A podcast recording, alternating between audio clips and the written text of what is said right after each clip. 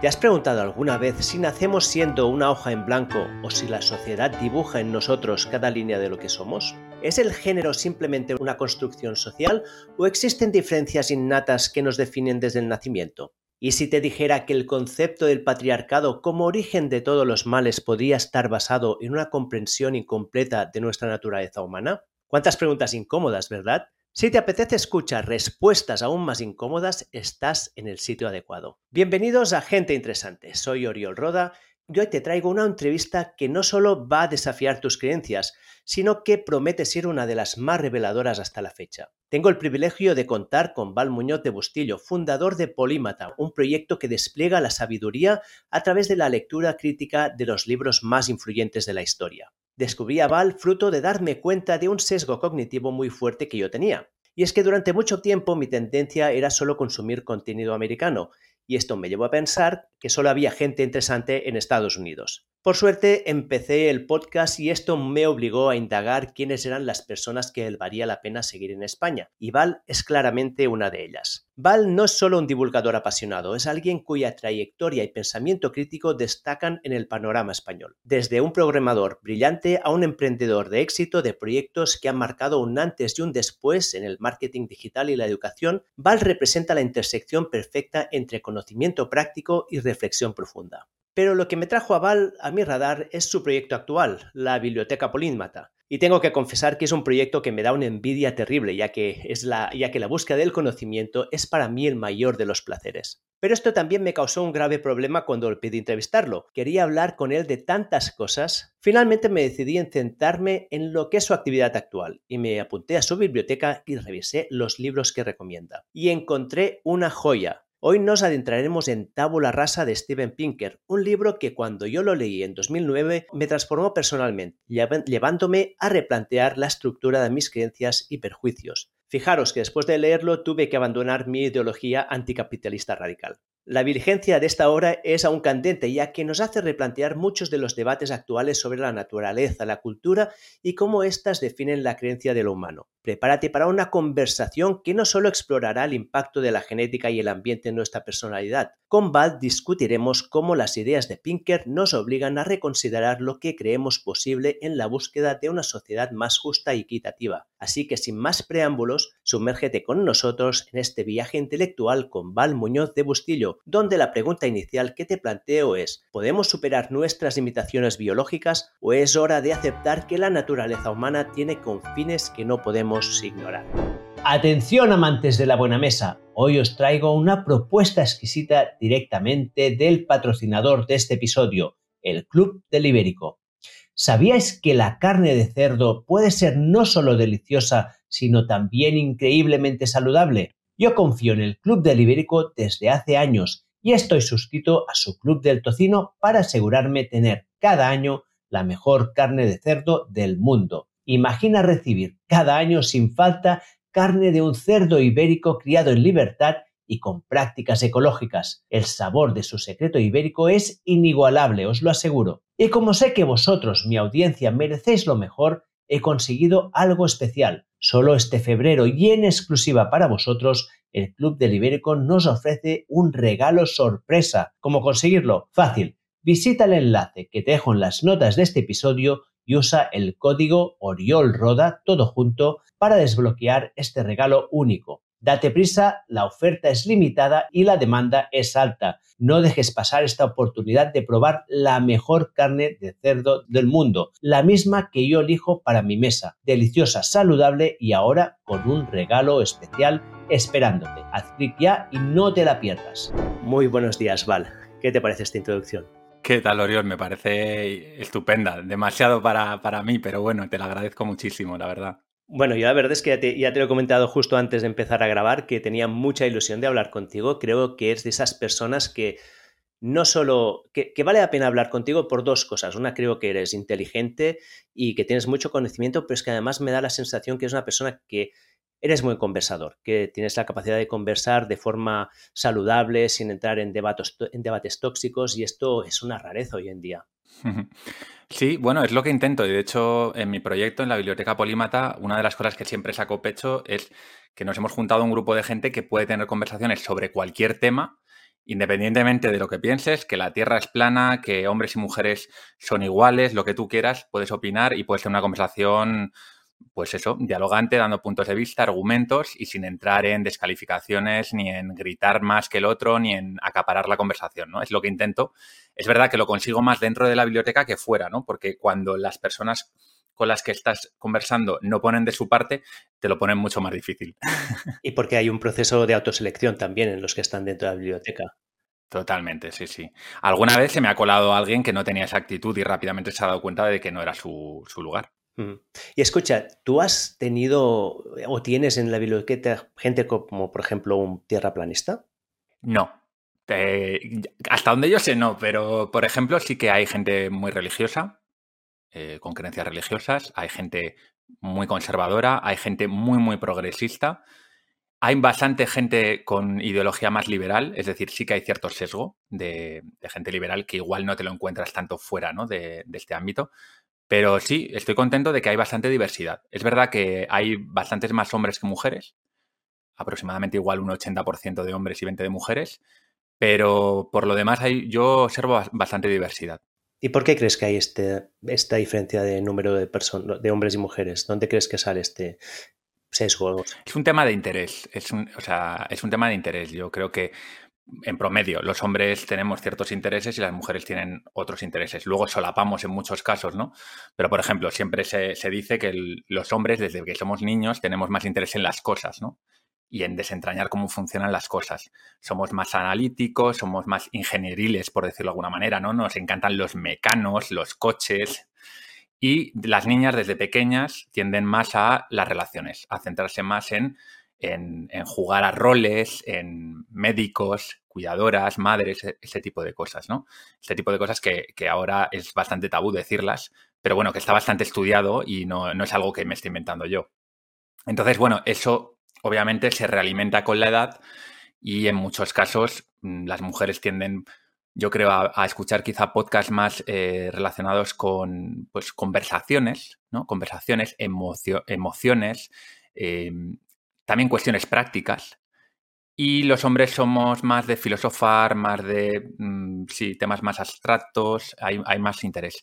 Sí que me he fijado que las mujeres a partir quizá de los 40 o así, eh, esto ya es, es una opinión, ¿eh? no, tengo, no tengo estudios ni nada al respecto, pero sí que me da la sensación de que empiezan a tener más interés por temas más típicamente de hombres. Y sí que tengo bastantes mujeres, por ejemplo, a partir de los 40, que súper interesadas y que, y que, les apasiona la biblioteca. También tengo algunas chicas de veintitantos años, ¿eh? pero que no es lo habitual. Y bueno, como siempre, todas estas, cuando hacemos estas generalizaciones, nos olvidamos que estos son distribuciones, ¿no? Que la distribución, la media, no está, los dos no están en el mismo sitio, pero hay un solapamiento. O sea, hay muchas mujeres muy abstractas y hay hombres que son muy centrados en las relaciones también, pero no son la mayoría, ¿no? Y aquí Totalmente. es donde la gente se pierde, que cuando hablamos de esto no estamos hablando de que todos estén en un grupo o en otro si no son distribuidos. De hecho, lo normal es que todo hombre tiene ciertos rasgos en los que es bastante femenino. A mí, por ejemplo, siempre me ha gustado hablar de temas emocionales y muchas veces me ha, costado encontrar amigos hombres con los que hablar de esos temas. Y he hablado y he tenido muchas amigas. Y en otras cosas soy muy masculino, es decir, me gustan mucho las artes marciales, eh, sin embargo, mm, rechazo la violencia. Es decir, al final somos seres complejos, ¿no? Y todo lo que sea, los hombres son así, las mujeres son así, pues va a ser mm, un punto de partida. Que esto es importante que lo digamos para que luego la gente no saque conclusiones erróneas de lo que vayamos contando aquí.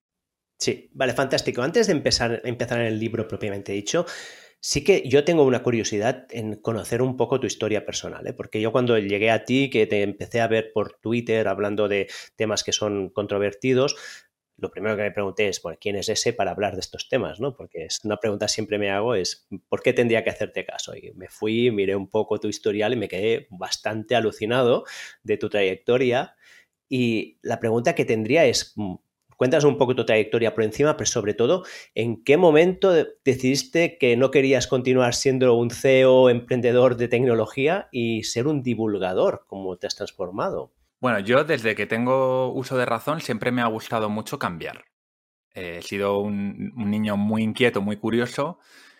Eso en ciertos momentos me pasaba factura, ¿no? Por ejemplo, en la escuela pues fácilmente me, aburría o no me interesaban los temas que me estaban contando y tenía otras inquietudes.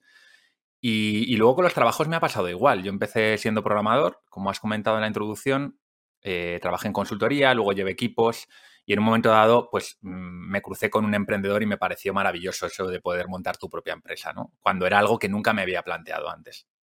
Y, y nada, pues tuve varios proyectos de emprendimiento, en concreto, pues tres o cuatro, unos con más éxito, otros con muy poco éxito. Y, hace unos tres años, pues ya estaba, bueno, se me juntaron una serie de cosas en la última empresa en la que, estaba como socio. Bueno, un problema de salud, eh, bueno, el, todo el tema del COVID, etcétera, etcétera. Y muchos años emprendiendo que son bastante duros, ¿no? Eh, el emprendimiento es un trabajo a tiempo completo, no, no, descansas psicológicamente, a no ser que tengas una capacidad de disociar mucho, que no, no era mi caso. Y yo notaba que tenía que hacer otra cosa y llevaba muchísimo tiempo leyendo, porque a mí siempre me ha gustado mucho aprender. Y mi forma de aprender principal era siempre leyendo a otros autores, era como tener conversaciones ¿no? con ellos. Y siempre sentía esa necesidad de hablar de esos temas, pero no encontraba el foro donde hacerlo. Entonces dije, bueno, voy a aprovechar que me voy a tomar un descanso para empezar a escribir y hablar de estos temas que tanto me apasionan. Y ahí es cuando empecé Polímatas. Primero fue Polímatas, luego ya vino la biblioteca Polímata, que es la parte privada. Y, fue como un desahogo para mí, ¿no? escribir, hablar. Y, poco a poco, pues se fue juntando gente, pues como tú, ¿no? Que, que, que tiene inquietudes parecidas. Y estas cosas de los podcasts y los blogs que tienen tan interesantes que es que generan una especie de imán y atraen a gente como tú y de repente empezaba a poder hablar y a, compartir con gente parecida a mí, que tenía esas inquietudes y que yo en el día a día no encontraba esa gente. Así que a partir de ahí también creé la biblioteca Polímata y ya, bueno, pues obviamente es un grupo más reducido, mucho más implicado y ahí puedo tener conversaciones con personas que, tienen esas mismas inquietudes y que no me ponen caras raras cuando me pongo a filosofar. Va, te, puedo entender tanto porque es a mí me pasa lo mismo. O sea, yo disfruto aprendiendo pero en la mayoría de círculos de amigos que tengo esto no es lo normal y, soy el bicho raro. Bueno, al final soy el soy el, empollón, ¿no? Siempre me habían dicho el empollón de pequeño. Luego aprendí a socializarme más y a hablar de otros temas, pero siempre me sentía un poco raro, ¿no? Entonces encontrar esa gente, que para mí al final son unos pocos amigos donde puedo tener estas conversaciones de idas de la bola, pero que muchas veces se quedan allí al cabo de unos cuantos días dices, ¡ostras! Y te sale un momento de eliminación, pues es lo que me ha traído más felicidad en la vida. O sea que muchas felicidades por tú haberte creado el contexto para que esto te sucediera de forma mm, un poco más activa, ¿no? Claro, es la maravilla de Internet, hay que aprovecharlo. Siempre que te sientas solo, tienes que pensar que en el mundo seguro que hay 15, 20, 100 personas muy parecidas a ti y que puedes encontrarlas simplemente compartiendo eso que a ti te gusta. Sí, este es tengo un artículo que escribí mucho tiempo, ahora me ha venido a la cabeza y hasta, ni me acuerdo cómo se llama, El Gran Juego. Sí, lo publiqué cuando empecé la newsletter porque mi historia no es como la tuya, pero tiene algunas similitudes. Yo también vengo del emprendimiento y en cierto momento me pasé a ser divulgador y cuando empecé, que es hace año y medio, uno de los primeros artículos que publiqué es El Gran Juego, ¿no? que es el gran juego de Internet y la regla es una de esas, es, es esta, ¿no? que en Internet siempre encontrarás a alguien que que, tiene afinidad contigo, que tienes, puedes ir al super nicho, super nicho, esa cosa que solo interesa a 20 personas, pues las encontrarás allí en Internet. Totalmente. Vale, pues escucha, nos metemos ya con tabula rasa. A ver qué sale aquí. ¿eh? Esta puede ser una conversación que genere mucho debate, depende de cómo. ¿eh? eso espero, eso espero. pues va, empecemos con, con tabula rasa. Cuéntanos cómo Pinker desafía los tres conceptos clave de este libro, que son la pizarra en blanco, el buen salvaje y el fantasma en la máquina. A lo mejor puedes empezar definiendo un poco quién, el libro. Pregunta ahí fácil, ¿no? Para empezar. Bueno, te dejo espacio para que vayas. ¿Quién es Pinker? Qué, ¿Por qué salió este libro? ¿Y qué son estos tres conceptos? Sí, yo, creo que podemos empezar, luego si quieres podemos abundar en los demás, pero yo creo que el principal, ¿no? Que da, nombre al libro eh, es importante. Es quizá el, la pieza clave, ¿no? De todo el libro, que es un libro que tiene muchísimos capítulos, muchísimo contenido y que yo obviamente recomiendo leerlo porque por mucho que hablemos de él, nos vamos a dejar infinidad de detalles. Entonces, eh, bueno, Steven Pinker es un psicólogo cognitivo, lingüista, especializado en temas de lingüística. De hecho, sus primeros libros van sobre el lenguaje. Yo no les recomiendo a nadie que no tenga una filia especial sobre el lenguaje leerlos porque son muy técnicos y muy complejos. Y en un momento dado, Pinker, que es un polímata, al fin y al cabo, bueno, no hemos hablado de la palabra polímata, ¿no? Pero polímata es una persona que le gusta mucho aprender de todo, no solo de un, tema concreto, pues Pinker es un polímata, es un tío que ha leído a, filósofos, eh, le, gusta la política, le gusta la sociología y obviamente él es experto en psicología. Entonces, el libro va sobre un tema relacionado con la psicología, que es este concepto que se retrotrae a John Locke, que es un filósofo del siglo XVII, si no recuerdo mal, que básicamente lo que viene a decir es que el ser humano es como una especie de masilla de arcilla que tú puedes moldearlo a tu conveniencia, ¿no? Entonces, eh, Pinker, aunque titula así su libro, en realidad el libro es una crítica a este concepto. Él lo que dice es, no, cuidado, eh, pese a que se hable mucho de la plasticidad del cerebro, el cerebro no es una masilla de arcilla que tú puedes manipular a tu, a tu conveniencia, sino que tiene unos módulos, tiene, em, digamos, unos prediseños que ha diseñado la evolución a lo largo de millones de años y a partir de ahí luego somos, es verdad, una especie con una gran capacidad de aprendizaje, ¿no? Los niños, por ejemplo, los bebés cuando nacen tienen mm, pues un montón de conexiones neuronales que a través del aprendizaje se van podando y van conformando, digamos, a lo que será el, niño adulto. Pero eso no significa que el, que el, bebé, desde que nace, por ejemplo, pues tenga cierto miedo a los extraños Que, tenga un instinto de mamar o de acercarse a su madre y una serie de instintos como cualquier otro animal. Básicamente, lo que hace Steven Pinker en este libro es tomarse muy en serio la teoría de la evolución de Darwin. Tampoco es que invente nada nuevo, sino que dice, oye, durante el siglo XX ha habido eh, mucha locura con esto de que somos completamente maleables, vamos a volver a Darwin y vamos a mm, explicar que esto no es así, que a pesar de la plasticidad cerebral, eh, tenemos una serie de módulos que, tienen, digamos, que vienen prediseñados y tenemos cierta flexibilidad, pero que esa flexibilidad no es infinita. Ese, es el concepto básico del libro, ¿no? Y a partir de ahí ya, pues eh, pone muchos ejemplos, habla de por qué esto es así, etcétera, etcétera. Pero la idea principal es esa, para que la gente nos entienda. Sí, esto yo ahora no sé por qué me ha cogido también para leer temas de inteligencia y de un poco de neurología, y es que esto es una cosa que, o sea, hablar de esto fuera de los círculos científicos casi es absurdo, ¿no? Porque es evidente que el cerebro viene de donde viene, ¿no? Y tiene la herencia evolutiva que tiene, ¿no? Y al final lo que sí que es verdad es que las capas más antiguas pues, son más deterministas y las más nuevas, el neocórtex, justamente por su arquitectura, ¿no? Que tiene una arquitectura generalista, o sea que son, al final no ha habido una especialización, todo lo que es el neocórtex es una replicación de modelos anteriores que es muy maleable, muy flexible justamente por no estar especializado, pero las estructuras más antiguas no, allí están y muchas de ellas han sido seleccionadas durante millones de años para una función concreta y por lo tanto están muy, muy determinadas en lo que pueden hacer, ¿no? Y además, tal cual dice Jonathan Haidt, perdona que te interrumpa, ¿no? Jonathan Haidt, que es un psicólogo también que habla del este concepto de el jinete y el elefante. El elefante, digamos, son esas estructuras subcorticales, las más internas, las más antiguas, que son en gran medida las que determinan cómo nos comportamos. Por mucho que sea la corteza prefrontal, es decir, la parte más moderna la que nos em, puede, podemos decir que nos define como humanos, ¿no? Porque nos diferencia más de, otros eh, animales.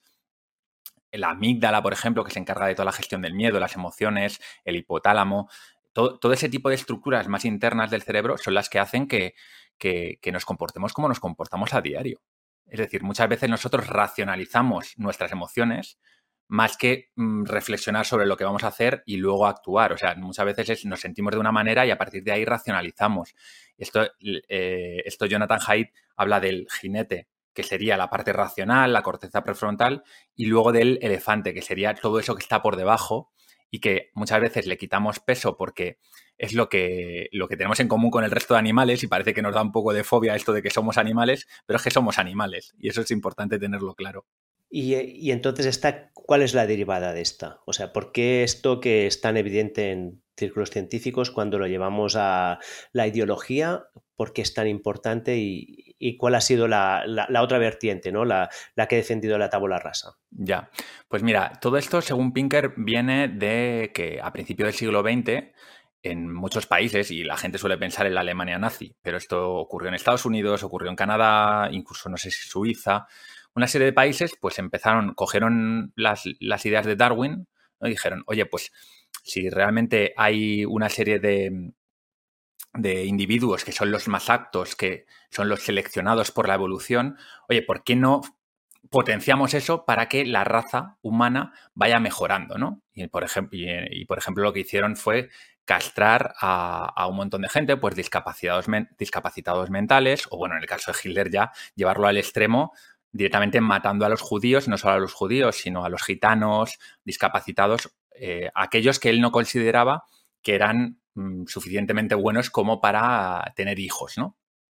Entonces, esta idea, que es la, la eugenesia, que fue tan popular a inicios del siglo XX, pues obviamente es una atrocidad absoluta, una distorsión de las ideas de Darwin, que Darwin no decía que eso tenía que ser así, sino que la evolución, la evolución que es un proceso amoral, es decir, que no tiene nada que ver con la moralidad humana, había, había hecho eso pero, pero él no justificaba que hubiese que seleccionar de forma artificial a los mejores, eh, a los más aptos, ¿no? Entonces, bueno, pues a raíz de eso hay un contramovimiento durante el siglo XX que, que en vez de decir, oye, eso que está haciendo eh, esta serie de, personas, de gobernantes, de países, está mal, lo que dice es, no, esto no es cierto. esto no es cierto. Nosotros no nacemos unos más inteligentes que otros. Nosotros nacemos iguales y es la sociedad, es la educación, son los padres los que nos hacen más inteligentes, más buenos, peores. ¿no? Entonces, eh, esto, con toda la buena intención de mucha gente, se acaba convirtiendo en un dogma que no tiene nada que ver con la realidad científica y que genera otra serie de problemas, por supuesto, como, como todo en la vida, ¿no? Nos vamos a un extremo, luego nos vamos al otro. ¿Qué problemas genera? Pues que de repente eh, ciertos gobernantes, pues estamos pensando, por ejemplo, en regímenes comunistas, que, como el de Mao, ¿no? En China, pues deciden que, entonces, como, somos infinitamente maleables, vamos a diseñar unas políticas de ingeniería social que hagan que la sociedad sea como en este caso el señor Mao quiere, ¿no? Entonces, eh, imagínate lo, peligroso también de esa idea. Entonces, Pinker lo que dice es, a ver, el hecho de que no seamos infinitamente maleables no significa, por ejemplo, que no debamos ser tratados iguales. Es decir, el hecho de que yo sea menos inteligente que tú o más bajo que tú o sea de otra raza, no significa que me tengas que tratar peor. La moral va por un lado y la realidad natural y evolutiva va por otro y él hace una diferenciación todo el rato en el libro muy importante de esto. Una cosa es cómo, cómo son las cosas y otra es cómo deben ser, ¿no? Esta es una, distinción muy importante que hace Pinker, no solo en este libro, sino en todos sus libros. Y creo que aquí hay, hay dos distorsiones que para mí creo que son importantes. Una es la visión darwiniana de la selección del más fuerte ya en sí misma es una distorsión, porque yo vengo del mundo de la biología molecular y estuve muchos años haciendo, bueno, dedicándome a la ciencia y, a ver, nadie en su sano juicio que esté, que se dedique, o mi mujer se, dedica, se dedicaba, por ejemplo, a la selección, a la de, la genética humana. Y nadie en su sano juicio estos sectores eh, entiende, primero entendemos que el fitness, que es, digamos, esta capaz de ser más adaptado, es un concepto muy ancho, ¿no? Depende en qué circunstancias una persona está más adaptada y qué circunstancias está menos adaptada. Luego, que la evolución es un proceso aleatorio en el que han pasado millones de cosas que no tienen nada que ver con la adaptación, ¿no? Por ejemplo, hoy en día hay una fuerte corriente que habla de que gran parte de, las, de los cambios son debidos a efectos demográficos, ¿no? Por ejemplo, la salida de África del ser humano, pues solo salieron una, tribu muy pequeña. Pues el resto de la población humana es derivada de esa tribu pequeña, no de todo el pool de genoma humano. De hecho, hay más variabilidad genética en toda África que en el resto del mundo.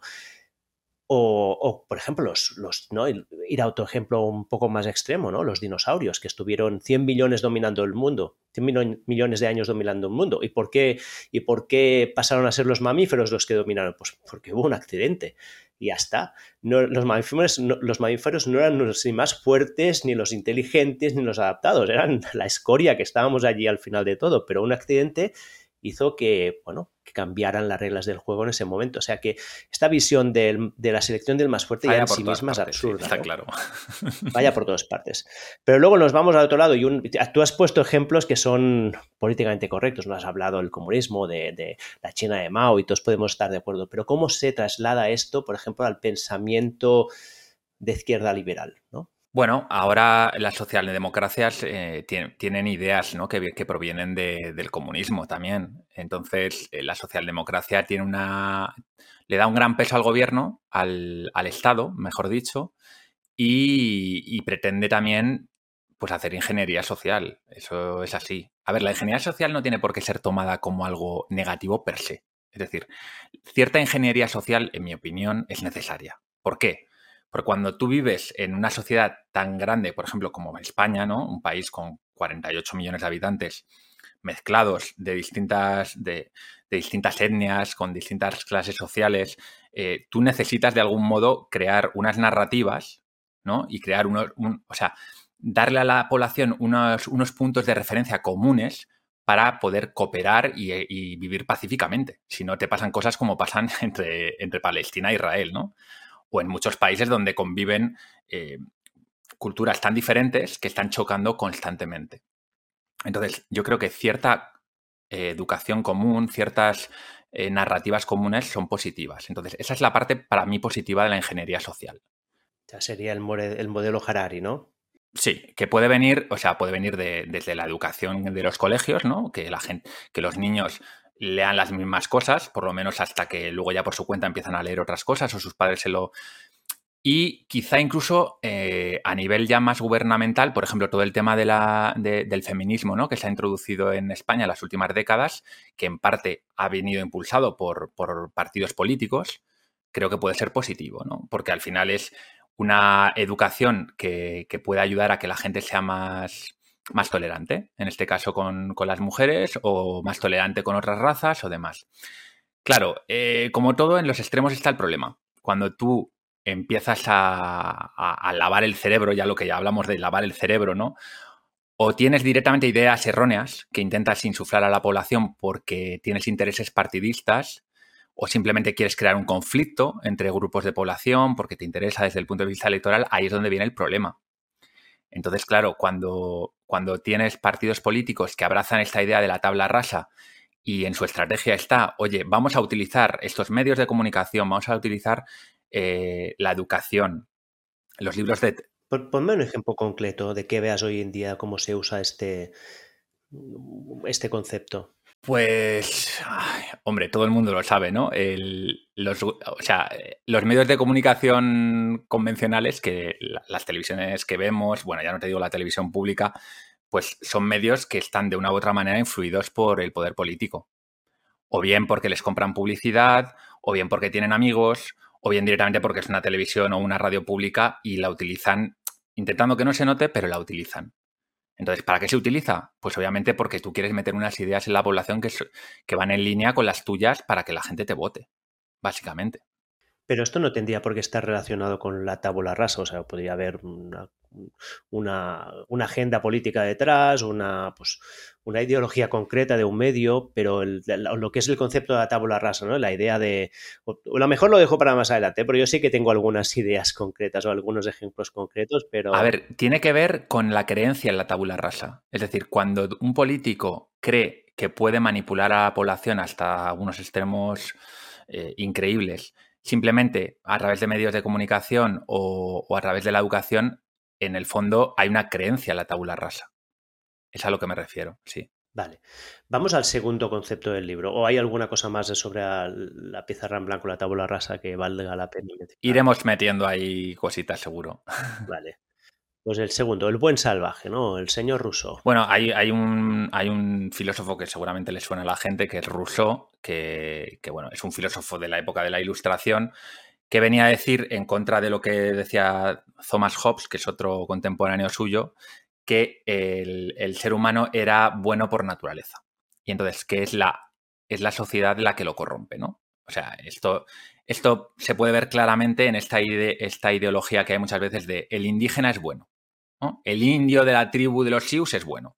Aunque corte cabelleras, aunque torture a, otras, a otros mismos indios de otras tribus, es bueno porque, bueno, pues se insufló esa idea en, cierto momento de la historia.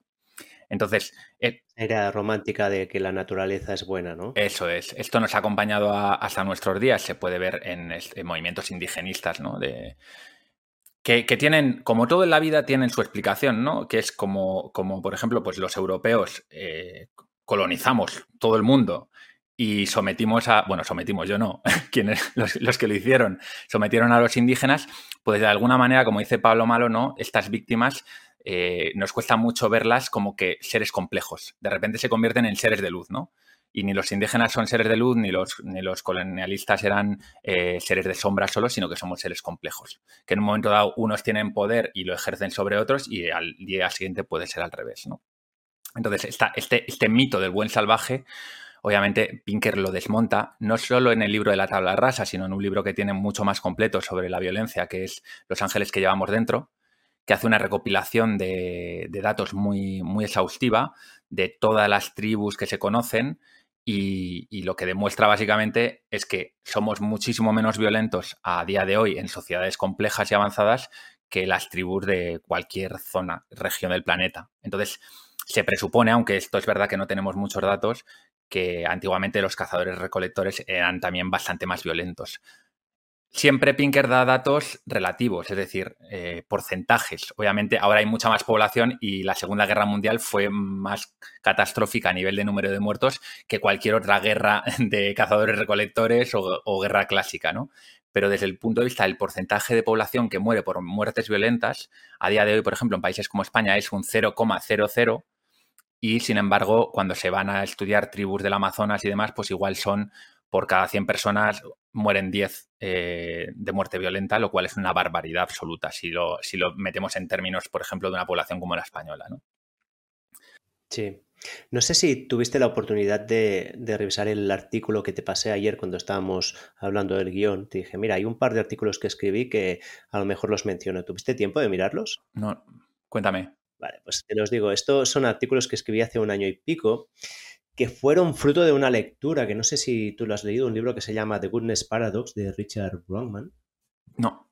Es, un, antropólogo y su punto de vista es justamente cómo puede ser que el ser humano, que es al mismo tiempo es el animal más bueno que hay, más altruista, más dulce y también es el más mortífero, ¿no? Y él plantea una hipótesis que es el de la autodomesticación del ser humano. Ah, sí, lo conozco. Vale, la conoces la hipótesis. La hipótesis se centra en que en realidad la fuerza evolutiva de presión, de presión, la presión selectiva que más fuerte que ha recibido el ser humano es justamente la propia tribu, ¿no?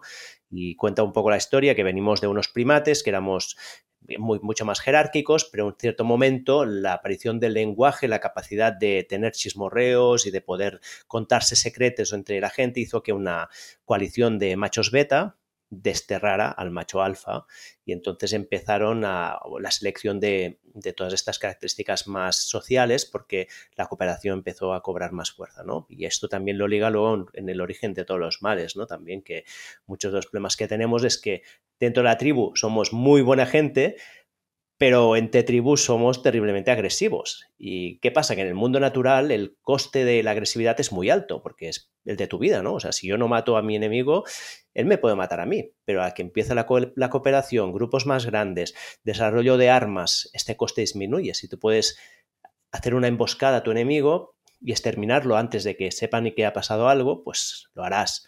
¿Por qué? Porque estás compitiendo por recursos, ¿no? Si tienes unas armas superiores que te permiten atacar tus enemigos y, eliminarlos, pues lo harás, ¿no?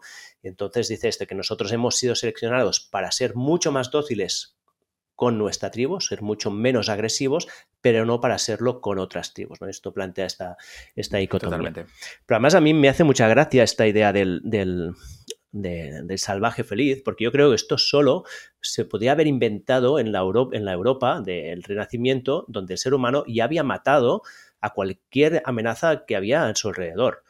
Y claro, ahora sí, tú te vas a la montaña, es todo bonito y precioso. Y ves allí los, los pichos y son muy bonitos y nada, pero no sé si nunca has ido a la selva tú, a una selva tropical. No. ¿Te has ido nunca? No, pero estaba en la sabana, que también tiene de tela. O en la sabana, ¿no? Sí, sí, yo estuve, hice un viaje en la selva de Guatemala durante cuatro días y te aseguro que la naturaleza no tiene nada de, bonita. Es muy bonita, esto sí, pero nada de tranquila y saludable. O sea, tenías que estar constantemente vigilando que o los mosquitos te acribillaban, o había un, un jaguar que te podía atacar por detrás, o la hormiga que si la tocabas te te, se te subían todos encima, o las avispas que te atacaban, o mira, hasta un día íbamos andando por la por el medio de la selva y nos encontramos un camino, y la gente con quien nos íbamos dijeron, uy, uy, uy, aquí puede venir cualquiera y te mata. Y o sea que esta visión tan, tan bonita de, la naturaleza solo puede venir de una sociedad que ya ha domesticado su naturaleza, ¿no?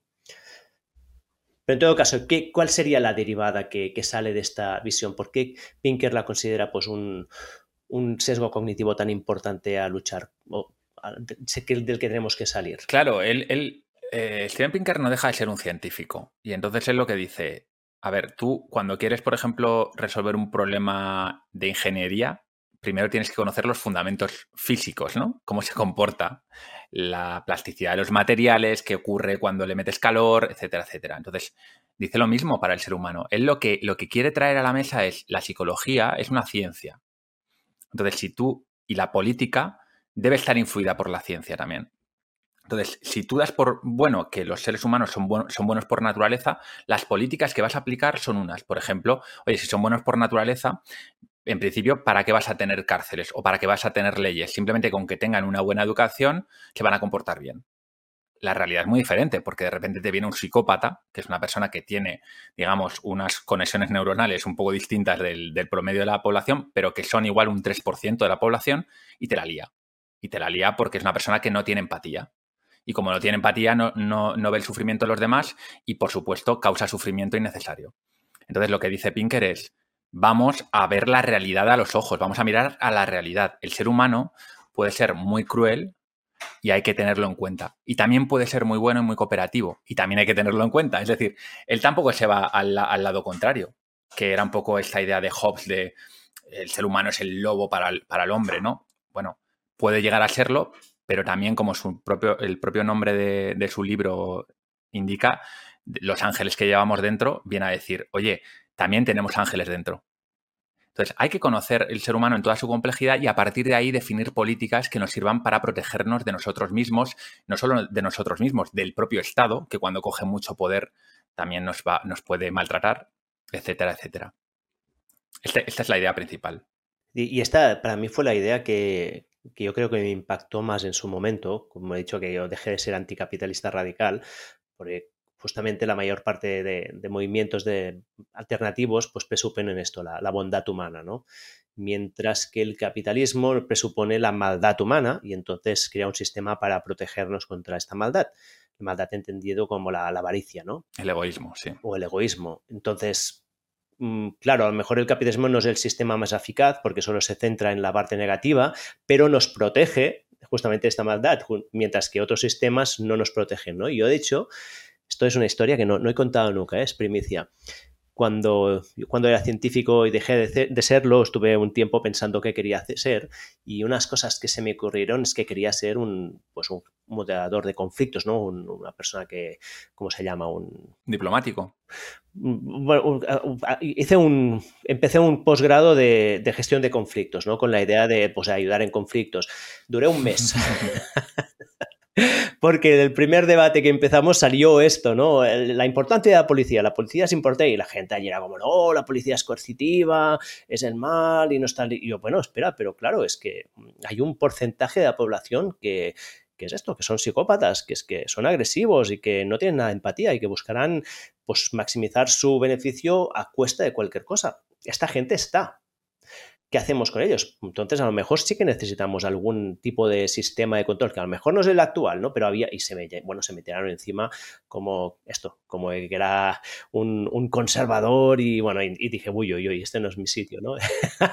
Pinker cuenta una anécdota en uno de sus libros que él, cuando era joven, pequeño, en, en Canadá, que él es canadiense, hubo un apagón en su ciudad y, y, él lo mismo, él era un idealista, ¿no? Como la mayor parte de los jóvenes, y de repente hubo un apagón en Canadá, que no es precisamente Burundi, y la gente empezó a robar en los supermercados, empezó a, hacer todo tipo de fechorías, ¿no? Y entonces él se dio cuenta de que, de que estamos a un borde de la al, al, al, borde de la barbarie, esto es un poco exagerado, ¿no? Porque obviamente cuanto, cuanto más fuerte sea una cultura y más desarrollada, va a ser mucho más difícil que entremos en la barbarie, pero que puede degenerar, puede degenerar y es así, ¿no? Y yo, por ejemplo, el otro día estaba viendo un documental de Mariupol, los 20 días de Mariupol, que es un documental de la guerra de Ucrania, de los primeros 20 días, y, cómo la gente en su propia ciudad, cuando están asediados por los rusos, se ponen a robar en los supermercados de sus vecinos. claro, pues porque ese egoísmo está ahí y, cuando tú, por ejemplo, no, no controlas a la gente, y esto se han hecho infinidad de estudios en psicología, eh, si tú pones a la gente eh, y, la controlas, se comportan mucho mejor siempre que cuando no la controlas. Gente como tú y como yo, no hace falta que seamos psicópatas. Gente, buena gente en principio, pero que, bueno, pues cuando nadie la mira, pues igual en vez de pagar el periódico, pues no lo paga o paga menos de lo que tocaría, etcétera, etcétera. Y entonces, bueno, pues eh, estos sistemas de control hacen falta. Sí, yo creo que aquí la idea para mí que es más importante es que el contexto determina el comportamiento, ¿no? O sea, tú que tienes que crear un... porque al final nosotros tenemos un seguido de estrategias que nos permitirán pues tener más o menos éxito en el sentido ancho de la palabra, del éxito de, de, pues, de procrear o de tener unas relaciones sociales o el éxito, el prestigio, todo lo que tú quieras, que van determinadas con este contexto, ¿no? Pues yo me gusta mucho hacer el experimento mental de pensar qué pasaría si hubiera una guerra nuclear. Y tengo tres hijos, si mañana sale una guerra nuclear, empieza a faltar comida y entonces hago el experimento, bueno, ¿qué pasaría si me encontrara la situación de que estoy yo con mis hijos, pasamos hambre y al lado hay otra familia con sus hijos y solo hay una lata de atún allí? Y estamos muriéndonos de hambre. ¿Qué voy a hacer? Y yo seguramente en este caso pues lucharía a muerte por esa lata, aunque esto supusiera, no, me iría a cooperar con la otra persona, seguramente, ¿no? O, o sea que hay situaciones que si hacemos esta abstracción nos damos cuenta que el contexto determina muchísimo el comportamiento. Y esto es lo que yo entiendo que el, salvaje feliz nos abstraía, ¿no? De este contexto decía, no, no, siempre somos buenos, ¿no? Llevado al extremo. Y de hecho, para mí uno de los conceptos más importantes del, libro, que él, viene a decir, oye, la psicología evolucionista explica la mayor parte de los comportamientos importantes, como el que acabas de mencionar. Es decir, ¿en qué se basa la psicología evolucionista? Bueno, nosotros hemos ido desarrollando a lo largo de la evolución un cerebro que se ha adaptado a la supervivencia y la reproducción de, mis genes, de lo que ha llegado hasta, hasta este momento. ¿Eso que supone? Que como yo comparto más genes con mis hijos que con el vecino de enfrente, yo siempre me voy a comportar de una manera mucho más generosa con mis hijos como comparto más genes conmigo que con nadie, pues obviamente voy a ser más generoso en general conmigo que con el resto de personas. Y con un primo más que con un amigo. Y con mi madre, que comparto más genes más que con un tío, etcétera, etcétera, ¿no? Este tipo de comportamientos se pueden explicar de una manera muy sencilla, simplemente volviendo a los genes, volviendo a la teoría de la evolución. Esto es una cosa que a mucha gente no le gusta, porque la, dicen que es reduccionista, pero Pinker tampoco diga todo se reduce a eso. Dice, la mejor explicación de partida es esta. Luego puedes, obviamente, la cultura es muy compleja y dependiendo en qué cultura estás, no es lo mismo Suiza que Sudán del Sur. Obviamente, cada uno tiene su cultura y las reacciones de la gente van a ser muy diferentes. Pero en lo fundamental, en todas las culturas quieren más a sus hijos que a sus amigos. Hmm. Yo, yo, tengo que decir que yo soy un poco crítico con esta visión, ¿eh? mira que vengo del mundo de, la evolución y de la ciencia, porque creo que es... Creo que estamos en un punto donde las creencias y los sistemas pueden pasar por encima de, estos instintos. Lo que pasa es que de forma, en la vida natural, tu entorno normalmente era tu, eran tu, tu familia, your relative, ¿no? Eran tu, la gente con la que tenías relación. Las tribus ancestrales pues, eran formadas por 50 personas con las que todas tenías relación con todas ellas. Y de forma natural tú protegías a la gente que compartía una carga genética contigo pero yo estoy seguro que tú ahora coges a un grupo de gente y los adoctrinas de que su grupo son los, los gémenes rojos y si sus hijos no son de, esa tribu, pues bueno, hay muchos casos de, pues de, hijos matando a sus padres porque no comparten la ideología. Entonces hay, o sea, la idea es siempre que tú defiendes a los tuyos, y en general en el mundo natural los tuyos son los que comparten tu genética, pero hoy, hoy, en día yo creo que hay una capa social que puede cambiar esto bastante, ¿no? Claro, porque en el fondo nosotros no sabemos, o sea, tú no tienes un aparato de rayos X que te permite saber exactamente qué genes compartimos tú y yo. Entonces tú puedes manipular las mentes humanas para que piensen, de manera inconsciente, obviamente, que esta gente de esta secta son su familia. Pero en el fondo lo que subyace es lo mismo, es que tú sientes que es tu familia y por eso tú lo das todo por tu familia. Si tú pensases por un momento que esa gente no es de tu familia, pues te, olvidarías de, ellos al momento, ¿no? Esta, esta, es la idea. O sea, se puede estirar la naturaleza humana, pero los conceptos subyacentes están ahí siempre. Exacto, sí, esto estamos de acuerdo. Vale, ¿y hay alguna otra cosa así relevante sobre el buen salvaje a mencionar o pasamos al fantasma de la máquina? Pues no, yo creo que podemos pasar y luego ya siempre podemos volver, ¿no? Porque son conceptos que se interrelacionan. Luego, Por eso digo que tampoco, es que si no nos podemos ir a... Sí, sí, sí. No, no, la gente luego yo creo que entenderá que estos son tres conceptos básicos que ahora estamos describiendo, pero luego yo quiero entrar en algunas aplicaciones concretas de hoy en día, ¿no? Sobre todo. Pero bueno, vamos a este, el fantasma en la máquina, va. Que además este es a mí el que tengo que decir que me chirría más, ¿eh? Pero bueno, va. Bueno, el fantasma en la máquina es una manera, eh, no sé si era Rille o quién, hablaba de, de, este concepto del fantasma en la máquina, pero para que la gente nos entienda, es el alma. El fantasma en la máquina es el alma de toda la vida, que no es una cuestión simplemente de, la religión cristiana, sino que es un concepto que ha estado en todas las culturas, ¿no? De que hay algo hay algo más, hay una esencia, ¿no?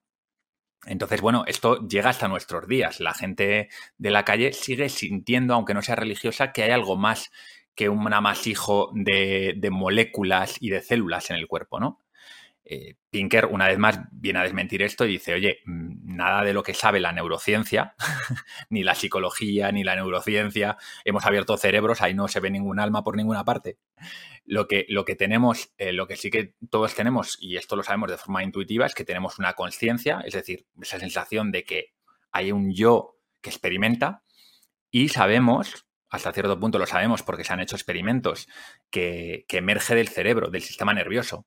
No sabemos cómo, o sea, no, es, una de las grandes fronteras de la ciencia a día de hoy, ¿no? Que están estudiando tanto filósofos como científicos, pero lo que sí que se ve claramente es que tú, manipulando el cerebro, puedes manipular la conciencia y esta idea de mente o alma que, tenemos, ¿no?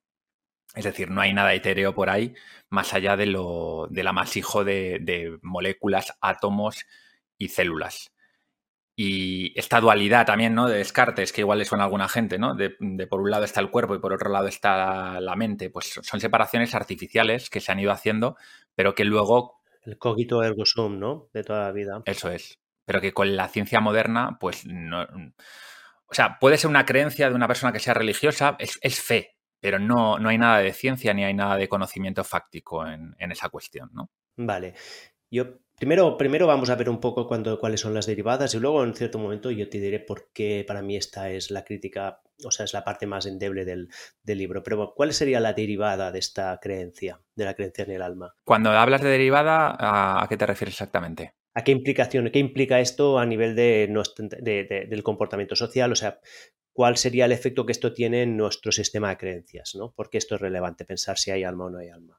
A ver, yo creo que es relevante por muchos motivos, ¿no? Tiene muchas, muchas posibles derivadas, pero una que se me ocurre así a bote pronto es que, eh, o sea, cuando, cuando tú lo reduces todo al cerebro, ya para empezar, la gente que es religiosa o, conservadora de algún modo es como, no puede ser, ¿no?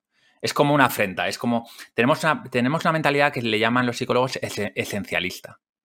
Es decir, pensamos que no solo en las personas, sino también en los animales e incluso en algunos objetos hay algo esencial, hay algo puro, hay una esencia. Entonces, cuando tú de repente dices, no, mira, es que no hay nada de eso, eh, a la gente le da miedo, es como que le quitas, como que le, mueves, le mueves la silla, ¿sabes? Y esto se puede ver, por ejemplo, con, esta historia que hay con los, con los alimentos modificados genéticamente. Eh, ¿Por qué hay tanta gente que tiene miedo a los alimentos modificados genéticamente cuando no hay ninguna evidencia científica de que sean un problema desde el punto de vista de salud y demás. ¿Por qué? Porque en el fondo pensamos que ese trigo tiene una esencia y la estamos violando. Lo mismo pasa con el, con el alma humana. Es decir, si, si, yo puedo cortarte un trozo de cerebro a ti y tú te conviertes en otra persona, eh, ¿en qué queda ¿no? esa esencia que, que, yo percibo en ti? ¿En qué queda Oriol? Eso es algo que nos, da mucho miedo. Yo creo que ese es el, o sea, hay muchas más derivadas, ¿eh? pero yo creo y, creo recordar que Pinker va por ahí también cuando, cuando saca este tema. No sé si tú lo recuerdas mejor, pero... No, esta parte no, porque además ya digo que es para mí la que tengo Pues mira, más vamos, vamos a hablar de las Para dudas sí que que tienes y ahí puede salir un debate interesante. Vale, sí. Bueno, yo creo que en primer lugar, para mí sí que la derivada más clara que yo veo es que, claro, si al final no existe nada más y simplemente somos unas máquinas muy complejas, el cerebro es la, pues, la máquina más compleja del universo, pero no deja de ser una máquina, entonces, ¿qué pasa si la apagamos o no? ¿Qué pasa si alguien está vivo o no? Al final, ¿no? Todo, si todo es materia y no hay nada más, igual que pues, tiro una roca y se pone, hunde en el río, pues tiro una persona y se hunde en el río. Es igual, tampoco no, no pasa nada, ¿no? O sea, al final la alma, de alguna manera, es esta parte ahora me meteré en un tema un poco filosófico, espiritual, ¿no? Pero el hecho que se considere que hay algo espiritual superior, de, alguna manera también es un eje moral sobre el que nos podemos mover, ¿no? Y esto se ve muy claro, ¿eh? En el, todo, el todo, el movimiento animalista, esto me hace mucha gracia, ¿eh? La gente dice, comerse animales es tan malo porque están sufriendo. Digo, bueno, ¿y la, y la, y la lechuga que te comes qué? También está viva. Sí, pero no sufre. no sufre, ¿por qué? Porque es una planta y como es tan distinta a ti, pues tú ya no le, no le otorgas. No, porque no tiene sistema, porque no tiene sistema nervioso. O sea, eso sí que hay una diferencia bueno, importante. Tiene otras cosas, tiene otras cosas, tiene un sistema de, de, de, señalización química distinto y de hecho se ha visto que, ¿no? que plantas si les pones cierta música reaccionan de, de, maneras distintas, o sea, sí que reaccionan ante el mundo, lo que pasa es que nosotros asociamos sistema nervioso casi a alma, ¿no? Entonces hay una gradación de almas, de alguna manera. Creo que esto está, eh, las culturas animistas, en las que otorgan un alma a todo lo que está a su alrededor, en general son más respetuosas con el medio, porque justamente al otorgarle un alma a todo, le tienen más respeto. Entonces, para mí habría aquí un elemento moral de defenderlo. Pero a mí la crítica más grande que tengo es justamente lo que has dicho tú, que esto está al límite de lo que la ciencia hoy en día está investigando. Y la ciencia lo único que puede hacer es rechazar hipótesis. No, no, no puede nunca afirmar una. Lo que se ha visto hasta ahora no rechaza la hipótesis de un alma, no se sabe que está en el cerebro relacionada con el sistema nervioso, pero no se sabe cómo funciona. No hay una teoría que diga, no, no, es que fíjate, la, la percepción de conciencia, la experiencia subjetiva está situada en el lóbulo izquierdo parietal, en la, es ese sistema neuronal que si lo, no. Por lo tanto, no se ha podido refutar la hipótesis de que hay algo más. De hecho, hay muchos científicos que hablan de, de la, como le llaman, los campos La, los la, ¿no? Hay, hay nombre, ¿no? lo había apuntado por aquí, pero que hay, o sea, hay un movimiento de, de, científico que dice que hay como dos niveles de, o sea, que la física tendría que hablar de ciertas cosas, pero también podríamos hablar de cam campos cognitivos, ¿no? Mm, es simplemente yo creo que no se sabe. Hombre, hay cosas que sí que se saben, por ejemplo, que, o sea, sabemos cómo, cómo, cómo hacer que alguien pierda la conciencia, ¿no? Cuando te cuando te van a operar y te sedan completamente, tú pierdes la conciencia. Entonces, eso hay, digamos, unas reacciones químicas en el cerebro que hacen que tú pierdas la conciencia. También se, se, sabe por, por mucha gente que, que, tiene lesiones cerebrales que ciertas eh, zonas del cerebro que son, pues, arrancadas, destruidas o lo que sea, te provocan alteraciones de conciencia. Es decir, sí que hay una correlación, bueno, no solo una correlación, hay una causa-efecto entre cosas que ocurren en tu cerebro y tus niveles de conciencia. Entonces, por ahí se sabe que hay una relación clara, ¿no? No, no se ha percibido nada. Entonces, bueno, yo creo que sí que, aunque no sepamos exactamente cómo, cómo emerge la conciencia, que esa es la parte, digamos, el, el, gran misterio, hay, sí, sí, que hay mucha información en neurociencia de que tiene todo que ver con el sistema nervioso. Por eso yo no tengo ninguna creencia ni creo que se pueda respaldar de en ningún modo el, el, el tema de la, del alma a día de hoy. ¿eh? No, otra cosa es que el día de mañana se descubra algo, pero bueno, como siempre digo yo, si tú descubres algo, tiene que ser algo físico y entonces el, tema del alma también se diluye un poco, ¿no? Porque el alma siempre se asocia a lo espiritual, algo que no puede ser medido, ¿no? Bueno, yo creo que simplemente de aquí no, o sea, que está relacionado con el sistema nervioso y que emerge de allí, está claro, pero como no se entiende cómo emerge, no se ha conseguido replicar, ¿no? Y, no, no, se sabe qué región, sí que lesiones cerebrales en cierto aspecto te cambian el comportamiento, cambian muchas cosas, pero la experiencia subjetiva, y además, ¿no? tú seguro que sabes que sigues a Sam, sí que sé que sé que sigues a Sam Harris. Tengo una serie sobre Sam Harris en es que lo he visto, lo he visto también, es uno de mis autores favoritos, justamente él habla de esto, que la experiencia subjetiva al final es lo único que nos podemos creer, ¿no? Porque es, es lo único que tenemos, entonces no sabemos de dónde sale y como no se ha refutado la hipótesis, ¿no? Como sí que se ha refutado las otras dos, la tabla rasa está refutadísima porque se ve, y el, y el salvaje, el buen salvaje también está refutada. Esta no está refutada. Por lo tanto, para mí esta tercera es simplemente aún, bueno, mm, es muy plausible que todo salga del sistema nervioso y no haya nada más, pero no está aún no están estas, no está en el mismo estadio que las otras dos, ¿no? Por estoy la... Y luego hay todo el movimiento del psicodélico, que yo es un tema que me interesa muchísimo, de los estados alterados de conciencia, y allí pasan cosas muy raras, ¿no? Y hay, pasan cosas muy raras que son muy difíciles de explicar con el conocimiento actual científico, ¿no? O, por ejemplo, hay los estudios sobre la armonización de la frecuencia cardíaca, ¿no? Que tú pones dos personas con una frecuencia, con una variabilidad de la frecuencia cardíaca en una habitación con otra persona y sin, que esta otra sepa nada, se armoniza. Y, por ejemplo, no se sabe cómo ocurre esto, ¿no? Podríamos explicar campos electromagnéticos, pero la intensidad del campo electromagnético es muy débil como para realmente contarlos. hay cosas que no se saben. Por lo tanto, yo estoy un poco en ese punto de, del agnosticismo, o sea, no, no sé, no, no, opino, no, sé mucho, ¿no? Pues esto es la parte... Hombre, cuando te metes en temas de conciencia, está claro que ahí hay un campo enorme, ¿no? Lo, que pasa es que luego hay una serie de hipótesis que son más plausibles. Esto es como todo, en ciencia ya lo sabes tú, ¿no? Tú puedes definir 80.000 hipótesis diferentes, pero aunque no, aunque no haya ninguna validada, sí que puedes, por las explicaciones, por la calidad de las explicaciones, puedes ver que hay algunas que están más alineadas con la ciencia que conocemos y hay otras que no. Entonces, por ejemplo, esta idea de que el alma es un ente abstracto, como puede pensar el cristianismo, pues es algo que no está en absoluto alineado con, con el conocimiento científico actual, ¿no? Y yo es un poco en donde estoy más, más posicionado.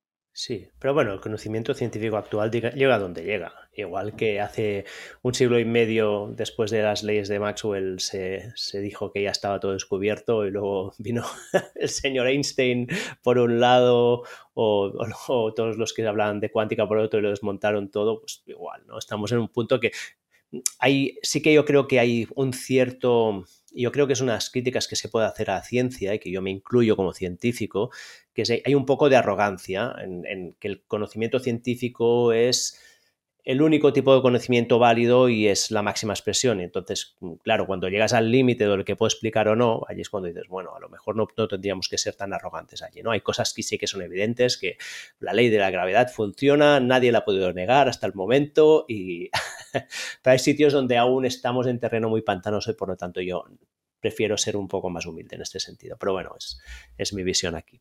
Está bien que disentamos en algunas cosas. Claro que sí, hombre, si no sería muy aburrido. muy bien, por lo tanto, Pinker, voy a recuperar el guion aquí, ¿no? Tenemos que hemos hablado de tres, conceptos, la pizarra en blanco, el buen salvaje y el fantasma en la máquina, que es básicamente cómo nuestra genética nos influencia, o sea, al final que hay unos factores que no son el ambiente, que determinan cómo nos comportamos, ¿no? Y que esto tiene muchas implicaciones a nivel social. Va, aquí nos metemos ya un poco en el fregado de hablar de, de, cómo esto tiene derivadas, ¿no? Y me gustaría empezar con la visión trágica versus la visión utópica, que es una cosa que habla Pinker en su libro. ¿La podrías contar un poco? Sí, yo creo que Pinker aquí lo coge una referencia de Thomas Sowell, ¿no? que es uno de sus autores intelectuales favoritos, porque normalmente solemos hablar de izquierda y derecha, ¿no? Para todo el tema de explicaciones políticas. Y él dice, bueno, yo prefiero irme a la visión trágica y la visión utópica, ¿no? Básicamente, la visión trágica, para que la gente no se entienda, ¿eh? porque siempre que utilizamos términos nuevos, luego pues la gente se pierde un poco, ¿no? Yo, yo la relaciono más con lo que es la visión conservadora del mundo, que es, oye, pues lo que tú dices ahora también, ¿no? Pues no lo sabemos todo, vamos a ser más humildes. Hay una serie de cosas aquí que llevan funcionando cientos de años y ahora viene un iluminado que dice que tiene la solución y, quiere establecer una nueva ley, por ejemplo, una nueva constitución radicalmente diferente, que lo va a mejorar todo, ¿no? y la versión trágica dice, cuidado, vamos con calma, poco a poco, las cosas se tienen que ir mejorando poco a poco y sinceramente creo que es muy arrogante pensar que podemos comprender la complejidad absoluta del mundo, que es brutal, y tomar decisiones tan a la ligera y tan radicales como muchas veces quiere tomar el otro lado, ¿no? Que es la, la, visión utópica. La visión utópica es, oye, conocemos los problemas, ¿no? Tenemos pobreza, tenemos desigualdad, tenemos discriminación y sabemos cómo solucionarlo. Tenemos la educación, tenemos las leyes y vamos a tomar las decisiones. Es una cuestión de voluntad.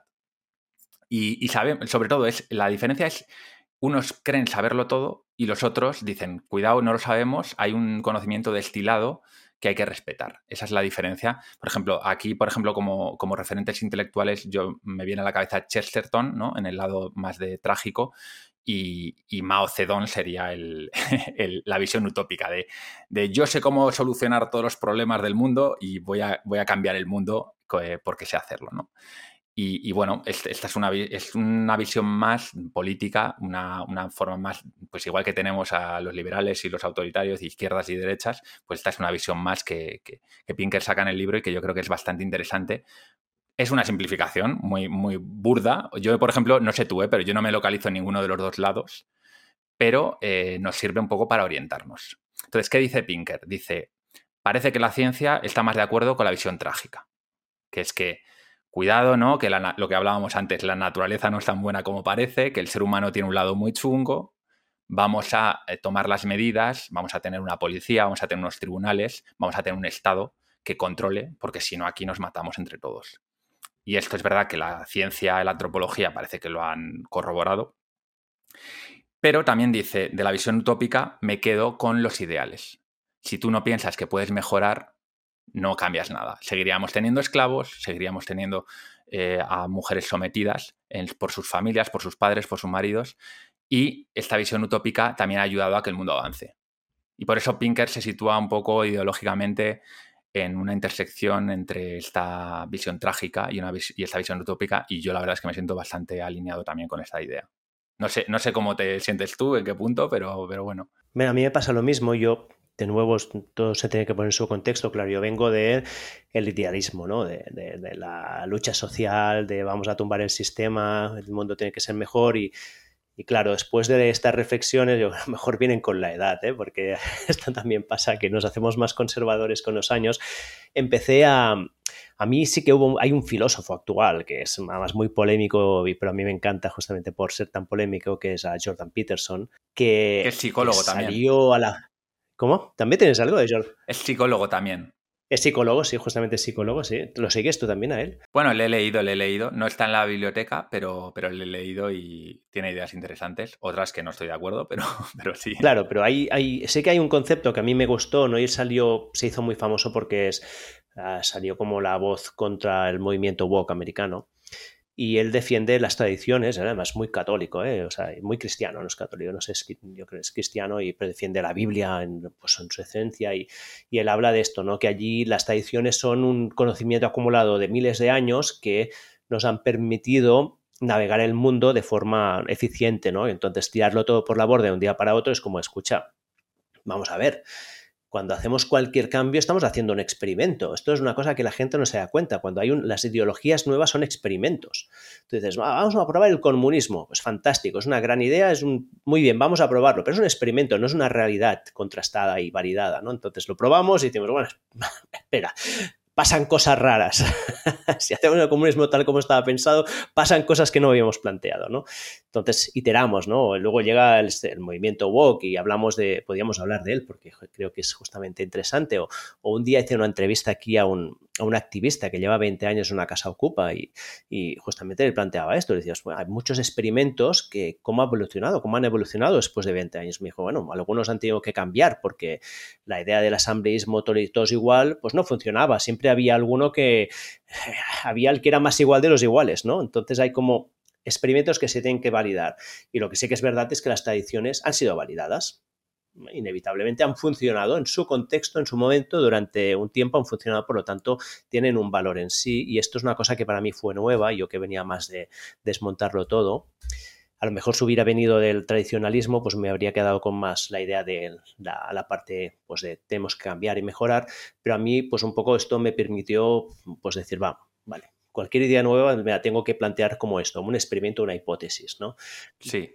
Yo si me permites, aquí creo que es muy importante hacer una puntualización. Las tradiciones no dejan de ser evoluciones culturales, ¿no? Antes hablábamos de la evolución biológica, que es muy lenta, la evolución cultural suele ser más rápida, eh, los seres humanos tenemos una parte biológica que ha evolucionado y luego hay una parte que sobre todo en los últimos 50.000 años ha evolucionado muy rápidamente, que es la evolución cultural. Entonces las culturas no dejan de ser otra cosa que herramientas adaptativas. Pero al igual que la evolución biológica no puedes decir que sea buena o mala desde el punto de vista moral, simplemente que ha pervivido, ha, sobrevivido comparativamente con otras opciones, las tradiciones pasa lo mismo. O sea, hay tradiciones que las que han llegado hasta el día de hoy son muy buenas sobreviviendo. Pero eso no significa que necesariamente sean buenas desde el punto de vista moral. Y esto, es, esto lo dice Pinker muchas veces, ¿no? Cuidado, ¿eh? vamos a diferenciar lo que ocurre de lo que es bueno. Entonces, hay tradiciones que pueden ser muy positivas o neutras, que han sobrevivido, y hay tradiciones que son terribles, ¿no? Como la ablación del clítoris, por ejemplo, en algunos países. Entonces, este tipo de cosas hay que tenerla muy en cuenta cuando hablamos del pensamiento tradicionalista de Peterson, Chesterton y, muchos otros conservadores que, tienen esta idea, que si la llevas al extremo, como casi todas las ideas, pues es un problema. Sí, sí, no, es, evidente lo que... O sea, aquí entramos en, un terreno complejo, ¿eh? ¿no? Porque entraríamos en moralidad, entraremos en, la, en si la moralidad es relativa o es absoluta, ¿no? Que es, es complicado entenderlo, ¿no? Pero sí que yo creo que a mí lo que me sirve es primero para evitar el revisionismo. O sea, que esto sí que es importante. O sea, nosotros no podemos analizar lo que pasó hace 100 años ni hace 50 años con la moralidad actual, porque sé que hay elementos de la moralidad actual que, son maleables. Sí que a lo mejor podríamos, refiriéndome de nuevo a, Sam Harris, ¿no? analizarlo desde la moralidad absoluta. Esto, este comportamiento aumentaba o disminuía la felicidad en el mundo, ¿no? Y desde este punto de vista, no todas las prácticas que hoy en día consideramos aberrantes mm, pasarían este filtro, ¿no? Por ejemplo, podríamos decir, ¿no? Hablamos del el patriarcado, que es el gran mal de hoy en día. Todo es culpa del patriarcado, ¿no? Vale, pues a lo mejor si nos vamos a 100 años atrás, el hecho de que una parte de este patriarcado, que el hombre salía a trabajar y la mujer se quedaba con los niños en casa, mm, que esto es muy distinto a que el hombre sea abusivo con la mujer, o sea, es una división del trabajo, en ese momento probablemente era la solución óptima y es la que llevaba más felicidad mm, al mundo. Puede ser. Porque al final había. Difícil evaluar, pero podría ser. podría llegar. no sé si lo es o no, pero podría ser. Ahora a lo mejor, a lo mejor no, ¿eh? aunque te digo, tengo que decir también que esto que el hombre y la mujer trabajen y tengan niños y tengan que hacer los malabares, no, no, es, no optimiza para la felicidad en absoluto. O antes que vivíamos en familias extensas, ¿no? Y entonces el cuidado de, las, de los niños era, estaba distribuido. Ahora no, la familia nuclear, que ha pasado a ser el centro y universal en todas estas culturas, no está muy optimizado para la felicidad, ¿no? Y entonces podríamos distinguir entre cuáles son las prácticas o las costumbres que son dañinas en sí, y las que no. Va, vamos a otro tema que creo que es interesante, que es la violencia, ¿no? ¿Cómo aborda Pinker la violencia, su relación con la naturaleza humana? Que está un poco ligado con lo que vamos hablando ahora. Sí, a ver, yo aquí sobre todo bebo del, libro de Los Ángeles que llevamos dentro, que además es el libro más extenso que ha escrito, yo creo, 1200 páginas, una barbaridad, una documentación increíble. Y, básicamente lo que, lo que dice Pinker es que como, como animales eh, que somos, ¿no? En parte, eh, bueno, en parte, completamente, pero como animales que somos, que luego han evolucionado y han creado una estructura cultural que nos permite convivir más o menos en paz, tenemos en nuestra naturaleza una parte competitiva muy importante. Y eso hace que la violencia sea endémica en todas las culturas y en, y en toda la historia. Y como decías ahora, la, la, violencia ahora es menor en sociedades urbanas y en estados fuertes porque digamos que el, leviatán, como diría Hobbes, ¿no? El Estado controla y también la cultura y esta ingeniería social, ¿no? Pues por ejemplo, que nos hace, que nos mete en la cabeza de, oye, tú por ser hombre y tener más fuerza que una mujer no puedes maltratarla y que además el resto de tus vecinos te miren y si le haces algo a tu mujer te miren mal o te quiten la palabra, eso influye mucho. Pero eso no significa que tú, pues como hombre, seas más agresivo en promedio que una mujer y que, vayas a competir, digamos, a muchos niveles con otros hombres por conseguir un estatus que luego te da acceso a unos recursos y a unas mujeres, ¿no? Esto, simplificando mucho, sería la, idea de Pinker. La maldad está, la semilla de la maldad está metida en el ser humano y, hay, que, hay que saberlo para tomar las medidas políticas y sociales adecuadas, ¿no? Por ejemplo, saber que existen psicópatas y que pueden hacer mucho daño y mantener, o, sea, y tener un sistema de control policial, por ejemplo, que te permita que hagan el mínimo daño posible, sabiendo que van a estar ahí siempre, ¿no? Entonces, esa es la visión fundamental. Luego también, por dar la otra cara de la moneda, también dice, oye, somos seres sociales, de hecho, probablemente los, los animales más sociales que existen, y hemos prosperado gracias a la cooperación. La cooperación básicamente es que uno más uno no son dos, sino son tres, ¿no?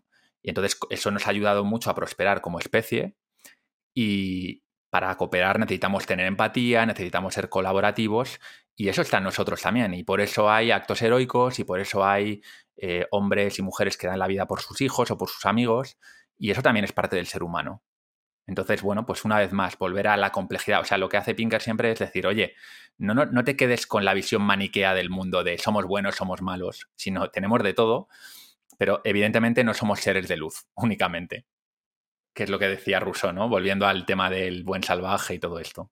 Sí, sí, bueno, es ligando, ¿no? La tabla rasa y el buen salvaje. venimos con una carga que es la que es, que es una carga que se ha generado simplemente para, pues para sobrevivir, ¿no? Al final nuestra selección ha sido para sobrevivir y ahora, y sobrevivir en un contexto concreto, ¿no? Porque aquí sí que podríamos, yo creo que así el argumento podríamos decir que más contradice algunas de las tesis evolucionistas de esto, que el contexto de evolución del ser humano es la tribu, por lo tanto el componente social como presión selectiva es fuertísimo.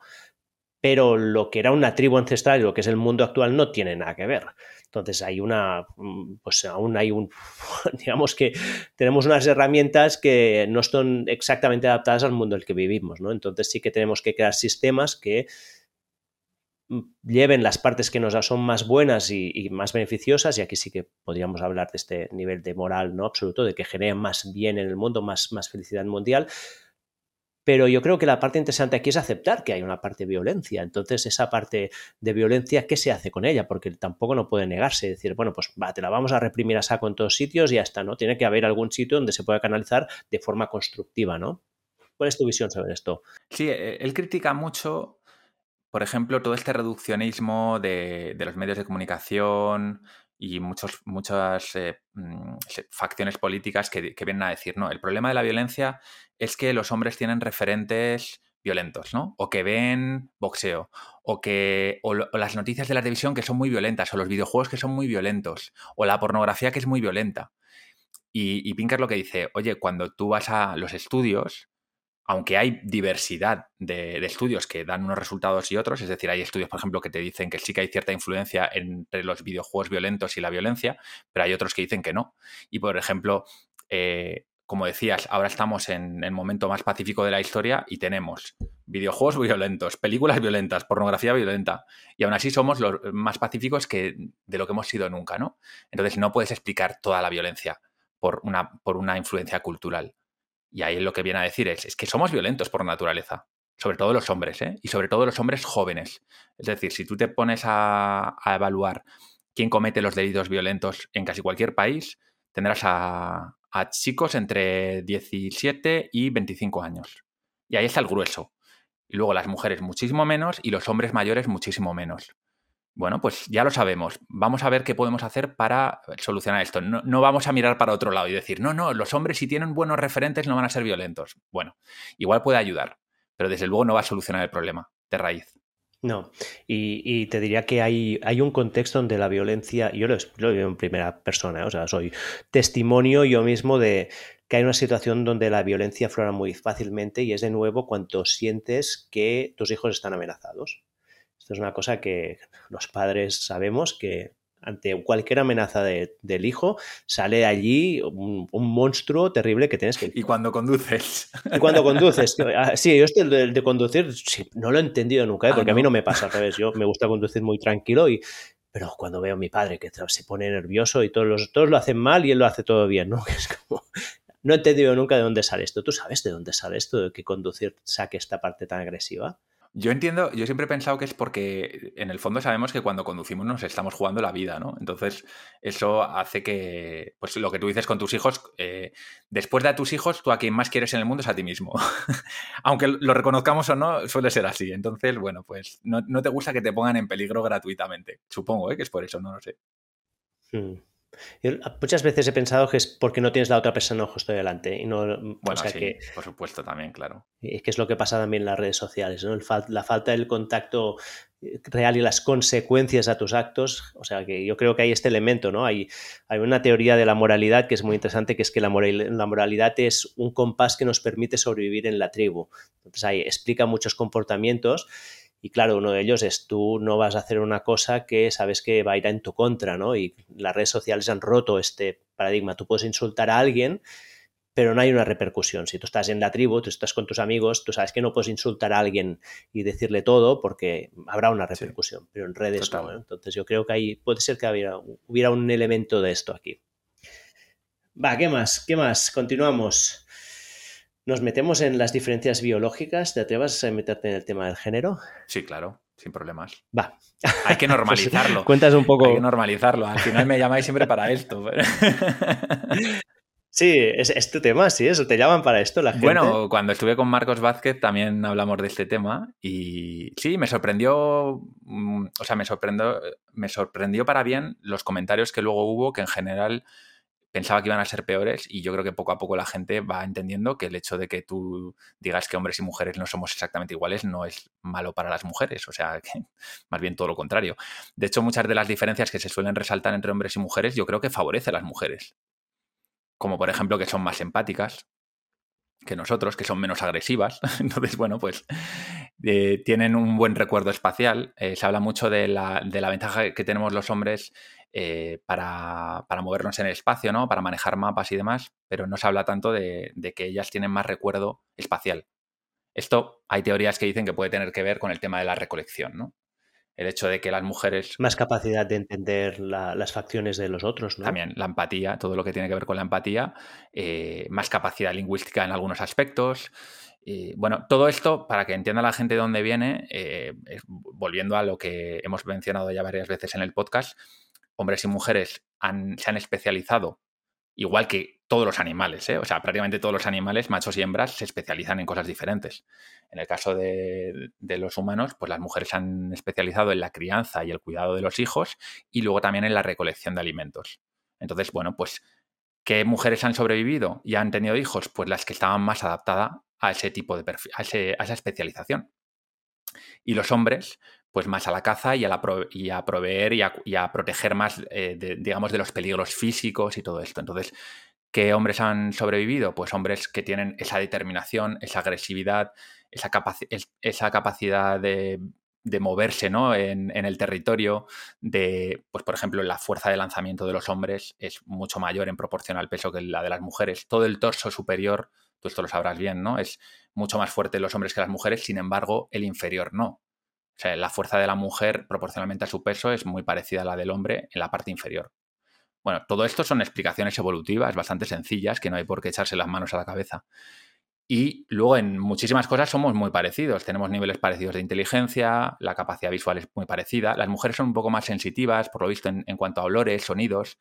Eh, todo el tema, de, por ejemplo, de, cómo las mujeres colaboraban entre ellas y para eso todo el desarrollo de, esa parte más emocional, más de conversación, eh, que muchas veces todo el que sea una persona normal eh, sabe, ¿no? Que el tipo de conversación que tienes entre colegas cuando son mujeres y cuando son hombres son bastante diferentes. Las mujeres tienden a hablar más de temas emocionales, relaciones, y los tíos nos relacionamos más a través de los hobbies, a través de hacer cosas juntos. Bueno, pues son, son diferencias que cualquier persona puede ver, pero que como nos han repetido hasta la saciedad de que somos iguales, por miedo a que el ser diferentes vaya a justificar un trato diferente, que esto es lo que dice Pinker.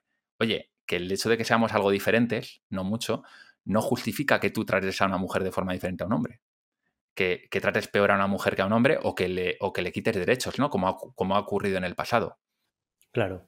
Yo creo que la diferencia aquí para mí es Tratar diferente no quiere decir, o sea, no puedes tratar peor, no hay mejores y peores, pero que el tratamiento, ah, que hay diferencias es innegable. Yo, uno de los momentos que tuve, recuerdo un momento muy, muy violento en mi vida que pasó cuando estaba en, cuando mi hijo mayor estaba en la guardería y un día llegó una madre quejándose porque la maestra al, empezar el día ponía a los niños en círculo y ponía un niño, una niña, un niño, una niña, un niño, una niña, que la maestra lo justificaba porque así separaba a, los amiguetes para que no hicieran ruido. Pero esto la madre vino diciendo, le estás asignando ya su género al niño desde este momento, ¿cómo puedes hacerle esto? Yo me quedé como...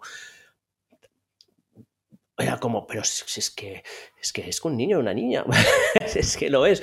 Y, aceptar que es un niño o una niña no es decir ni que uno es mejor ni que otro es peor, es siempre decir, pues uno es rubio, otro es moreno, pero un niño no es una niña. Ya sé que aquí hay, habrá un porcentaje de la población pequeño que son, que tendrán pues, percepciones de género distintas y lo acepto perfectamente y, adelante con ellos, pero que una de las diferencias biológicas más grandes que tenemos ahora se ha puesto en duda de esta forma tan radical, para mí es como, es, es un cortocircuito mental, ¿no?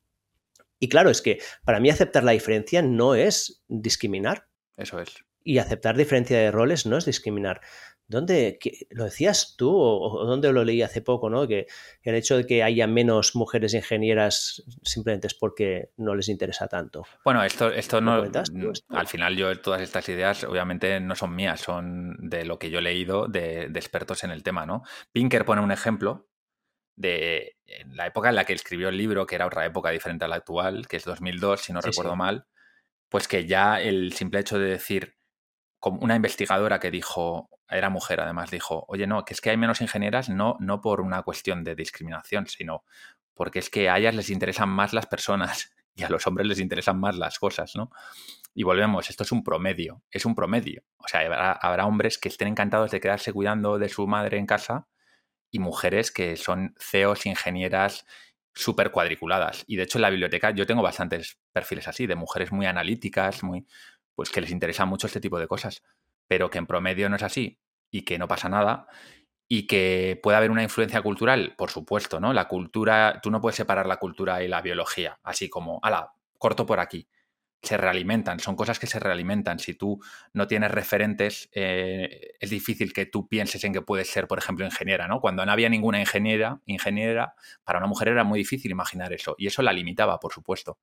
Pero reducirlo todo a que te faltan referentes eh, es, un problema igual que el hecho de decir que los referentes no, son, no sirven para nada, ¿no? Volvemos al tema de los extremos. A mí esto siempre me gusta huir de, los extremos. Exacto, yo creo que en muchos aspectos nos hemos ido al otro extremo, ¿no? a nivel cultural, que entiendo que es una reacción que para llegar luego un poco al medio, pero bueno, cuando veo estos extremos a mí me sitúan un poco en una encrucijada, ¿no? Porque tengo una mentalidad más liberal y progresista, pero ahí simplemente hay afirmaciones que no entiendo. Sé que para mí hay una, un matiz que creo que es importante y es una, que es una diferencia que es al final, es un matiz que no deja de ser relevante, que es que, ah, como he dicho antes, la evolución del, hombre viene muy determinada por la tribu y hay un proceso que lo mencioné muy rápidamente antes, pero que es la autodomesticación del ser humano que se conoce muy bien el proceso de, domesticación de los animales, pues que es el que ha sufrido el perro, el que ha sufrido la vaca, el que ha sufrido todos los animales que tenemos a nuestro alrededor, implica una bajada, o sea, implica la supresión de los comportamientos más agresivos. Y esto lo que hace es que los hombres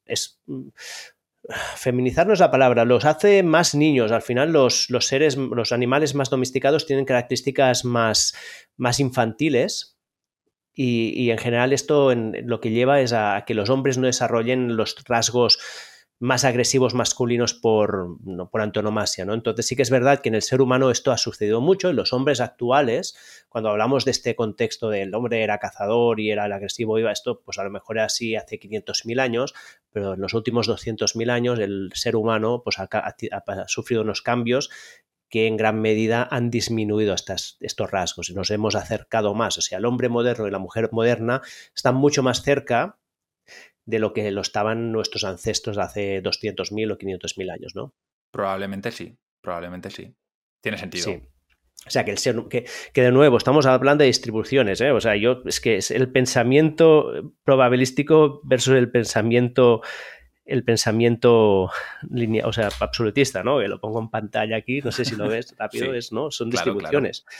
Y probablemente entre hombres y mujeres el punto de intersección entre las dos distribuciones es muy ancho, ¿no? Es, aquí a lo mejor no es suficientemente ancho, pero hay divergencias, ¿no? Yo creo que aquí está el problema y es que cuando lo analizamos todo como, como dualidades, ¿no? Como extremos que no, que no funcionan, ¿no? ¿Qué más? ¿Qué más tenemos aquí? Va, mm, ¿nos metemos de nuevo en el tema de la conciencia? ¿O, crees que hay algo más a tratar sobre pues, la diferencia de género o el movimiento woke, un poco estas, esta visión? Va un último tema aquí. Yo simplemente, como para ligar todo esto que hemos dicho, ¿no? Creo que hay ahora un movimiento importante, muy progresista, que es muy bueno, que está basado mucho en esta, en las creencias de la tabula rasa y del, y del, y del el buen salvaje. Y, la del salvaje feliz, ¿no? Que, es que todo es un constructo social, que no hay nada por detrás, ¿no? Y estamos viviendo como una, ola muy grande en este sentido, ¿no? Y, esto para mí es, es, grave, porque Steven Pinker escribió este libro hace 20 años. Y, ahora estamos en este momento, ¿no? ¿Cómo lo ves tú? Sí, sí, sí. Eh, evidentemente, el signo de nuestro tiempo, entre, entre otros, son esta serie de movimientos identitarios que, por ejemplo, Pablo Malo, en su libro de los peligros de la moralidad, viene, viene a hablar de una teoría, ¿no? Y es que se ha sustituido un poco la religión clásica, bien sea cristianismo, hinduismo, bueno, en Occidente se ha sustituido por estas, lo que llaman pseudo religiones, ¿no? De la justicia social, movimiento woke y demás, que al final la gente necesita una causa a la que entregarse, un, dios, ¿no? Que puede ser el dios cristiano o puede ser ese, esa idealización del indígena, de la mujer pura, del, negro puro, de lo que sea, ¿no? Y, bueno, esto, pues, eh, como tú dices, es un problema que no nos vamos a deshacer, yo creo que de él nunca, porque tenemos esa tendencia también los humanos a abrazar estas creencias que hoy son de este tipo o sea, igual que podemos criticar el movimiento woke, luego también podemos criticar el movimiento, el que estaría al otro lado, que es el movimiento nacionalista, ¿no? De el, país o la nación como el elemento principal sobre lo que todo gira, ¿no? Y, yo tengo que rendir pleitesía a mi país, morir por mi país, esto también son ideologías, son creencias, muchas veces muy perjudiciales, ¿no? Que hace que la gente tome decisiones erróneas basadas en nada, en realmente una ideología, una creencia que se ha montado pues en este caso el, nacionalismo tiene un sentido político, ¿no? Porque unifica a todas las personas de una nación. También los movimientos woke tienen un, sentido para la gente que los, que los habita, ¿no? Que es sentirte parte de una comunidad, sentirte, sentir que estás haciendo algo importante, dar incluso sentido a tu propia vida, ¿Qué pasa? Que, cuando conviertes eso en el gran problema, eh, habiendo la cantidad de problemas que hay en el mundo, ¿no? como por ejemplo la pobreza extrema, que todavía hay 800 millones de personas en pobreza extrema y, solo se habla prácticamente del, racismo, del machismo, sobre todo en países donde muchas veces eh, son problemas, obviamente, pero que no son los más graves, vamos a hablar, por poner cosas concretas, ¿no? Lo que decías tú antes de la violencia contra las mujeres en, países como España, ¿no? Pues estamos en el mejor momento de la historia, sigue siendo un problema, pero si lo comparas con un montón de causas de muertes de otro tipo, pues eh, es nada. O sea, estadísticamente es, una proporción muy pequeña. Y sin embargo, la atención que, se, que toman es enorme. Entonces, estamos dejando de prestar atención a otros problemas que son también graves, o incluso más graves. ¿Por qué? Pues porque ahora mismo eso es lo que, lo que aúna a la gente, ¿no? De estos movimientos. Entonces, muchas veces yo no soy tan crítico con el, movimiento feminista, con el movimiento woke. No, es, es, como simplemente decirle a la gente que está todo el día pensando en eso, decirle, oye, sabes que también hay otros problemas, que a veces prestar solo atención a un problema puede hacer que te olvides de otros, que son tan graves o más ese coste de oportunidad, ¿no? Eh, yo creo que es importante tenerlo en cuenta. Por eso yo creo que el, estar viendo constantemente las noticias te genera muchos problemas de juicio, porque te hace pensar que la realidad, y esto es una de las cosas que habla Pinker mucho, es una cuando la realidad es muy diferente a lo que tú ves en las noticias. Sí, bueno, y además aquí nos vamos al lo que llamo el, sesgo del tigre, que seguro que tiene un nombre más científico, que es que estamos siempre pendientes del siguiente peligro, ¿no? Y magnificamos todos los peligros del mundo. ¿Cuál es esa web que, All, Data, que menciona los datos fidedignos que muestra cómo ahora estamos en el momento en menos guerras de la historia, menos muertes, ¿no? Es, Mejor educación, mejor salud, menos pobreza. Sí, sí, sí, claro.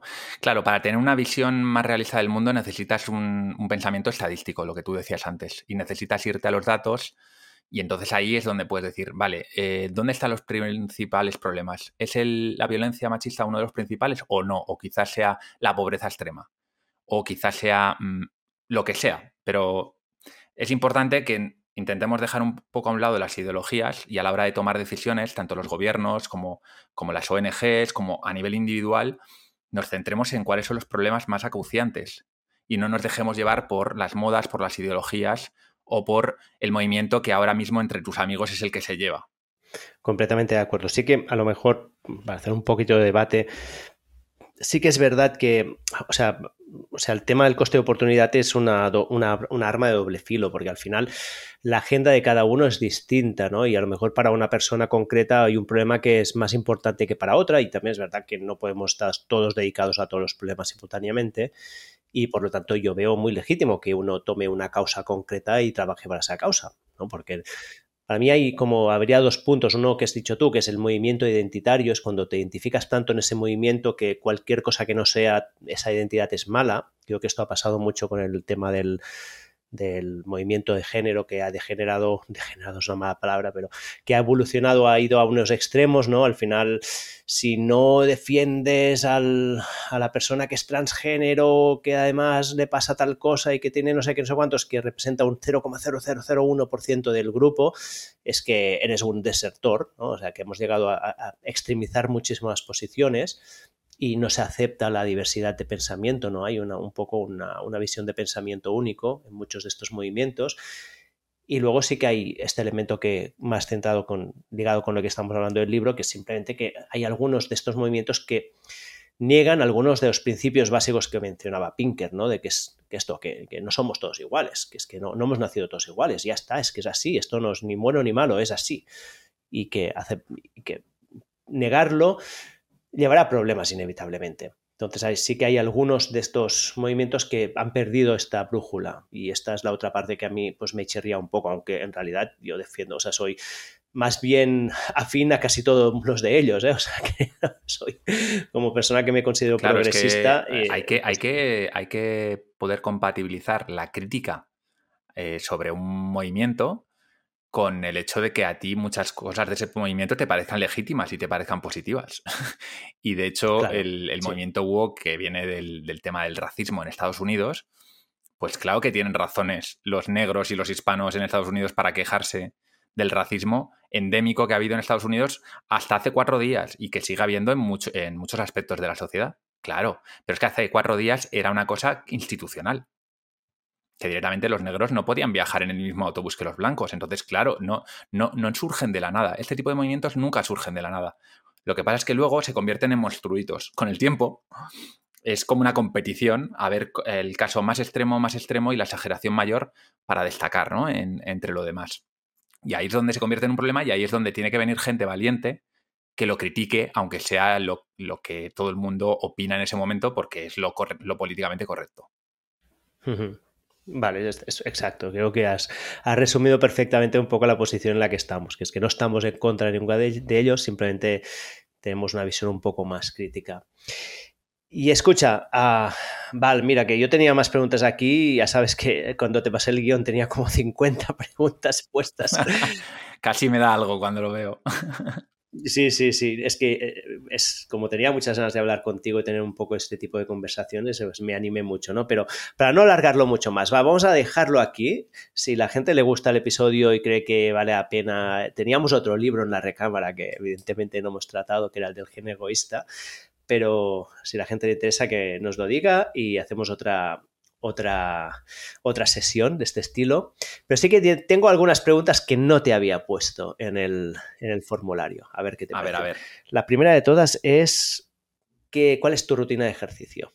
Si es que tienes alguna. Pues yo ahora mismo estoy haciendo más o menos unos cuatro días por semana fuerza, eh, movimientos básicos, sentadilla, eh, peso muerto, a ver, yo sigo a Marcos Vázquez, entonces, claro, tampoco voy a descubrir nada nuevo, ¿no? Los ejercicios principales más funcionales y, y, es lo... ¿Sigues alguno de sus programas? ¿Un desencadenado? Sí, sí, sí, el el de barras el, de barra, libre. Y la verdad es que me, yo, yo, vine de una lesión de cadera y una operación hace unos años bastante importante y me ha ayudado muchísimo y estoy súper contento, la verdad, con ese, con ese entreno.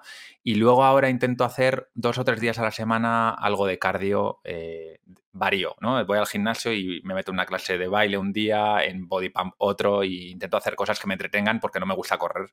Entonces suelo hacer ese tipo de, de ejercicio. Así que, bueno, y luego todo lo que sea movilidad también me encanta. O sea, todo lo que sean ejercicios de movilidad y, desentumecerme un poco me gusta mucho. Ese sería el resumen. Supongo que sigues a Pau y a Pablo, ¿no? De Enso Movers. Sí, Sí, sí, en su, en su momento hice alguna, alguna, Ahora me lo tomo en plan más tranqui, pero sí me gusta complementar la fuerza y ya entramos en una edad en la que si no trabajas la movilidad, los tíos nos quedamos como, como troncos.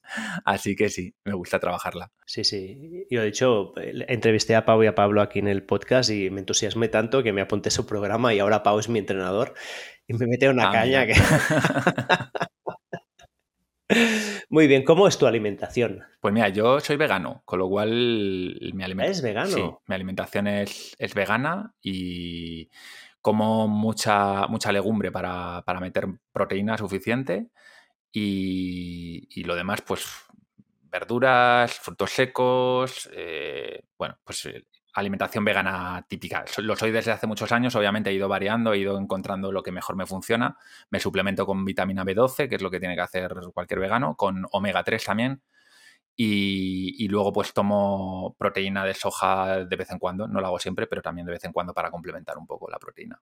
¿De dónde sale la decisión de ser vegano? Moral. O sea, en mi caso no es un tema de nutrición, que te complica un poco, em, sobre todo cuando viajas. Acabo de estar en México, por ejemplo, y afortunadamente en Ciudad de México hay restaurantes veganos como toda gran ciudad, pero es verdad que si tú te mueves por restaurantes de la calle, pues te va a costar, ¿no?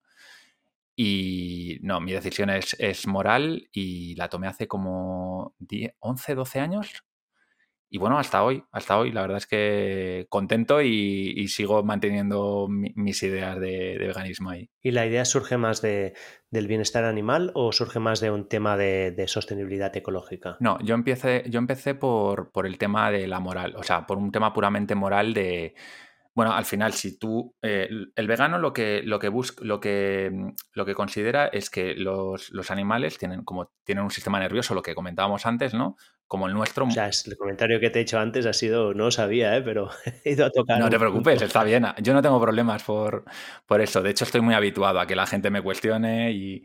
Bueno, la cuestión es que, eh, como tenemos sistema nervioso central, igual, por ejemplo, que un cerdo, pues nosotros sufrimos igual que el cerdo, el cerdo sufre igual que nosotros el cerdo no tiene esa capa eh, cognitiva desarrollada como nosotros, es decir, no reflexiona sobre el sufrimiento, pero eso no quita que no sufra. Y, entonces, bueno, si como yo puedo evitarlo, como ser humano que no vivo en las cavernas cazando, sino que vivo en, una ciudad donde puedo comprar todo tipo de alimentos veganos y, es suficiente para, estar sano, pues, pues ya está, esa fue mi, mi, decisión. Que eso luego tiene repercusiones positivas en el medio ambiente, nutricionales, bueno, ahí ya digamos que son temas muy secundarios para mí. Muy bien, muy bien. ¿Ha sido un, ¿ha sido un problema importante en tu vida esto? No, no, ¿a qué nivel? ¿A nivel social? ¿A nivel...? Sí, a nivel social, a nivel de encontrarte muchos críticos o, no, o la gente lo, acepta bien. No, a ver, yo creo que, que mira, una de las cosas positivas de, toda esta, esta, nueva forma de pensamiento ¿no? del siglo XXI es que la gente cada vez está más abierta a este tipo de cosas, ¿no? Por lo menos, quizá no está de acuerdo contigo, pero sí está dispuesta a escuchar, pues como tú haces, ¿no? Oye, ¿y por qué? Y, hay gente que te lo cuestiona. Yo, yo obviamente he reflexionado mucho sobre el tema y, entonces doy mis explicaciones. Y hay gente que dice, pues no estoy de acuerdo y ya está. No, no tengo un problema porque la gente me cuestione. Mm, en general la gente es respetuosa. bueno, me he encontrado de todo, pero en general es respetuosa. Claro, ¿no? Que es lo que tendría que ser, ¿no? Al final, cada cual tiene sus decisiones y, se tienen que respetar siempre y cuando estas decisiones no, hagan daño al otro. Y claramente el veganismo no hace daño a nadie, esto sí que... Claro, yo al principio sí que tenía más conflicto en el sentido de, que cuando tú te acabas de hacer vegano, muchas veces lo tienes muy a flor de piel y te metes más en, en, discusiones que no van a ningún lado. Y con el tiempo he aprendido a ser más sabio y decir, bueno, si la gente me pregunta, yo les digo mi opinión, pero no voy a entrar a debatir con alguien que no me ha preguntado, que no me ha pedido mi, opinión sobre el tema. Y, soy más feliz. Claro que sí, sí. a mí me pasa lo mismo porque yo no vengo del veganismo, vengo de otro movimiento, si quieres decirlo, más de la dieta paleo, estoy muy dentro de la, con la dieta cetogénica. Y cuando la gente viene a criticármelo es como, ah, bueno, vale. si algún día tienes ganas de hablar conmigo para aprender y para saber experiencias, hablamos para... Claro. O sea, al final no estoy aquí para... Acercarte con la curiosidad más que con el juicio, ¿no? De inicio, pues si, si yo no conozco algo te voy a preguntar, oye, ¿y por qué lo has hecho? Pues como tú ahora, ¿no? Y, y, voy a tener curiosidad y ya cuando tenga información igual te puedo cuestionar alguna cosa, decir, oye, pero esto es así o no. Bueno, pues lo hablamos. Sí, sí, sí. Pero siempre desde el respeto de la opinión de la otra. Claro, claro. Sabiendo que sí, sí. ¿Has probado nunca la dieta cetogénica? No, la verdad es que he oído mucho hablar de ella, también le he oído a Marcos, pero no, no, he probado y además tampoco, tampoco sé si es fácilmente compatibilizable la dieta vegana con la cetogénica. Supongo que es complicado. Sí, sí, que lo es. Sí que ¿Es compatibilizable? Bueno, pues mira, sí, sí. interesante saberlo. Pues mira, luego, luego, si quieres, te mando el libro porque ahora hemos, hemos publicado un libro hace nada, de 15 días, sobre este tema y si quieres te lo mando. Estupendo. Si te hace gracia. Luego me lo dices y... Sí, sí, claro que sí. pues ya te lo mandaré. Muy bien, pues dime un error favorito, ese error que al momento de hacerlo fue un error, un fracaso, pero a posteriori fue instrumental en un cambio en tu vida. Pues mira, mis errores más graves yo creo que siempre han tenido que ver con mis relaciones de pareja. y quiero pensar que siempre he ido aprendiendo, ¿no? Desde mi primera novia importante que, me dejó y, luego con el tiempo me dijo, oye, pues pues mira, es, mm, o sea, me explicó los motivos, ¿no? Y, quiero pensar que, siempre en relaciones posteriores he intentado aprender e intentado mejorar. Creo que, creo que en la vida muchas veces le damos mucha importancia al trabajo, a los proyectos personales y se nos olvida de que las personas que están a nuestro alrededor es lo más importante. Tus padres, tus hermanos, tu pareja, tus hijos y, intento, es, es, en la faceta en la que más intento aprender y en la que muchas veces más me cuesta. ¿Tú tienes hijos? No, no. No. la, segunda pregunta era cómo gestionas tu tiempo, pero sin hijos es mucho más fácil. ¿Cómo, cómo es tu día? ¿Cómo es tu gestión del tiempo? Claro, el problema que tenemos los que trabajamos como tú y como yo es que no tenemos a un jefe que nos, que nos diga ¿no? lo que tenemos que hacer y a veces cuesta. Entonces, yo durante, he probado de todo. He probado desde tener un horario férreo hasta dejarme llevar un poco por lo que me apetece en cada momento. Y lo que me he dado cuenta es que no hay una solución buena, sino que cada momento vital te pide una cosa. Por ejemplo, yo últimamente estoy viajando más y entonces me estoy, estoy teniendo que adaptarme. Yo antes cuando viajaba era yo viajo pero no trabajo.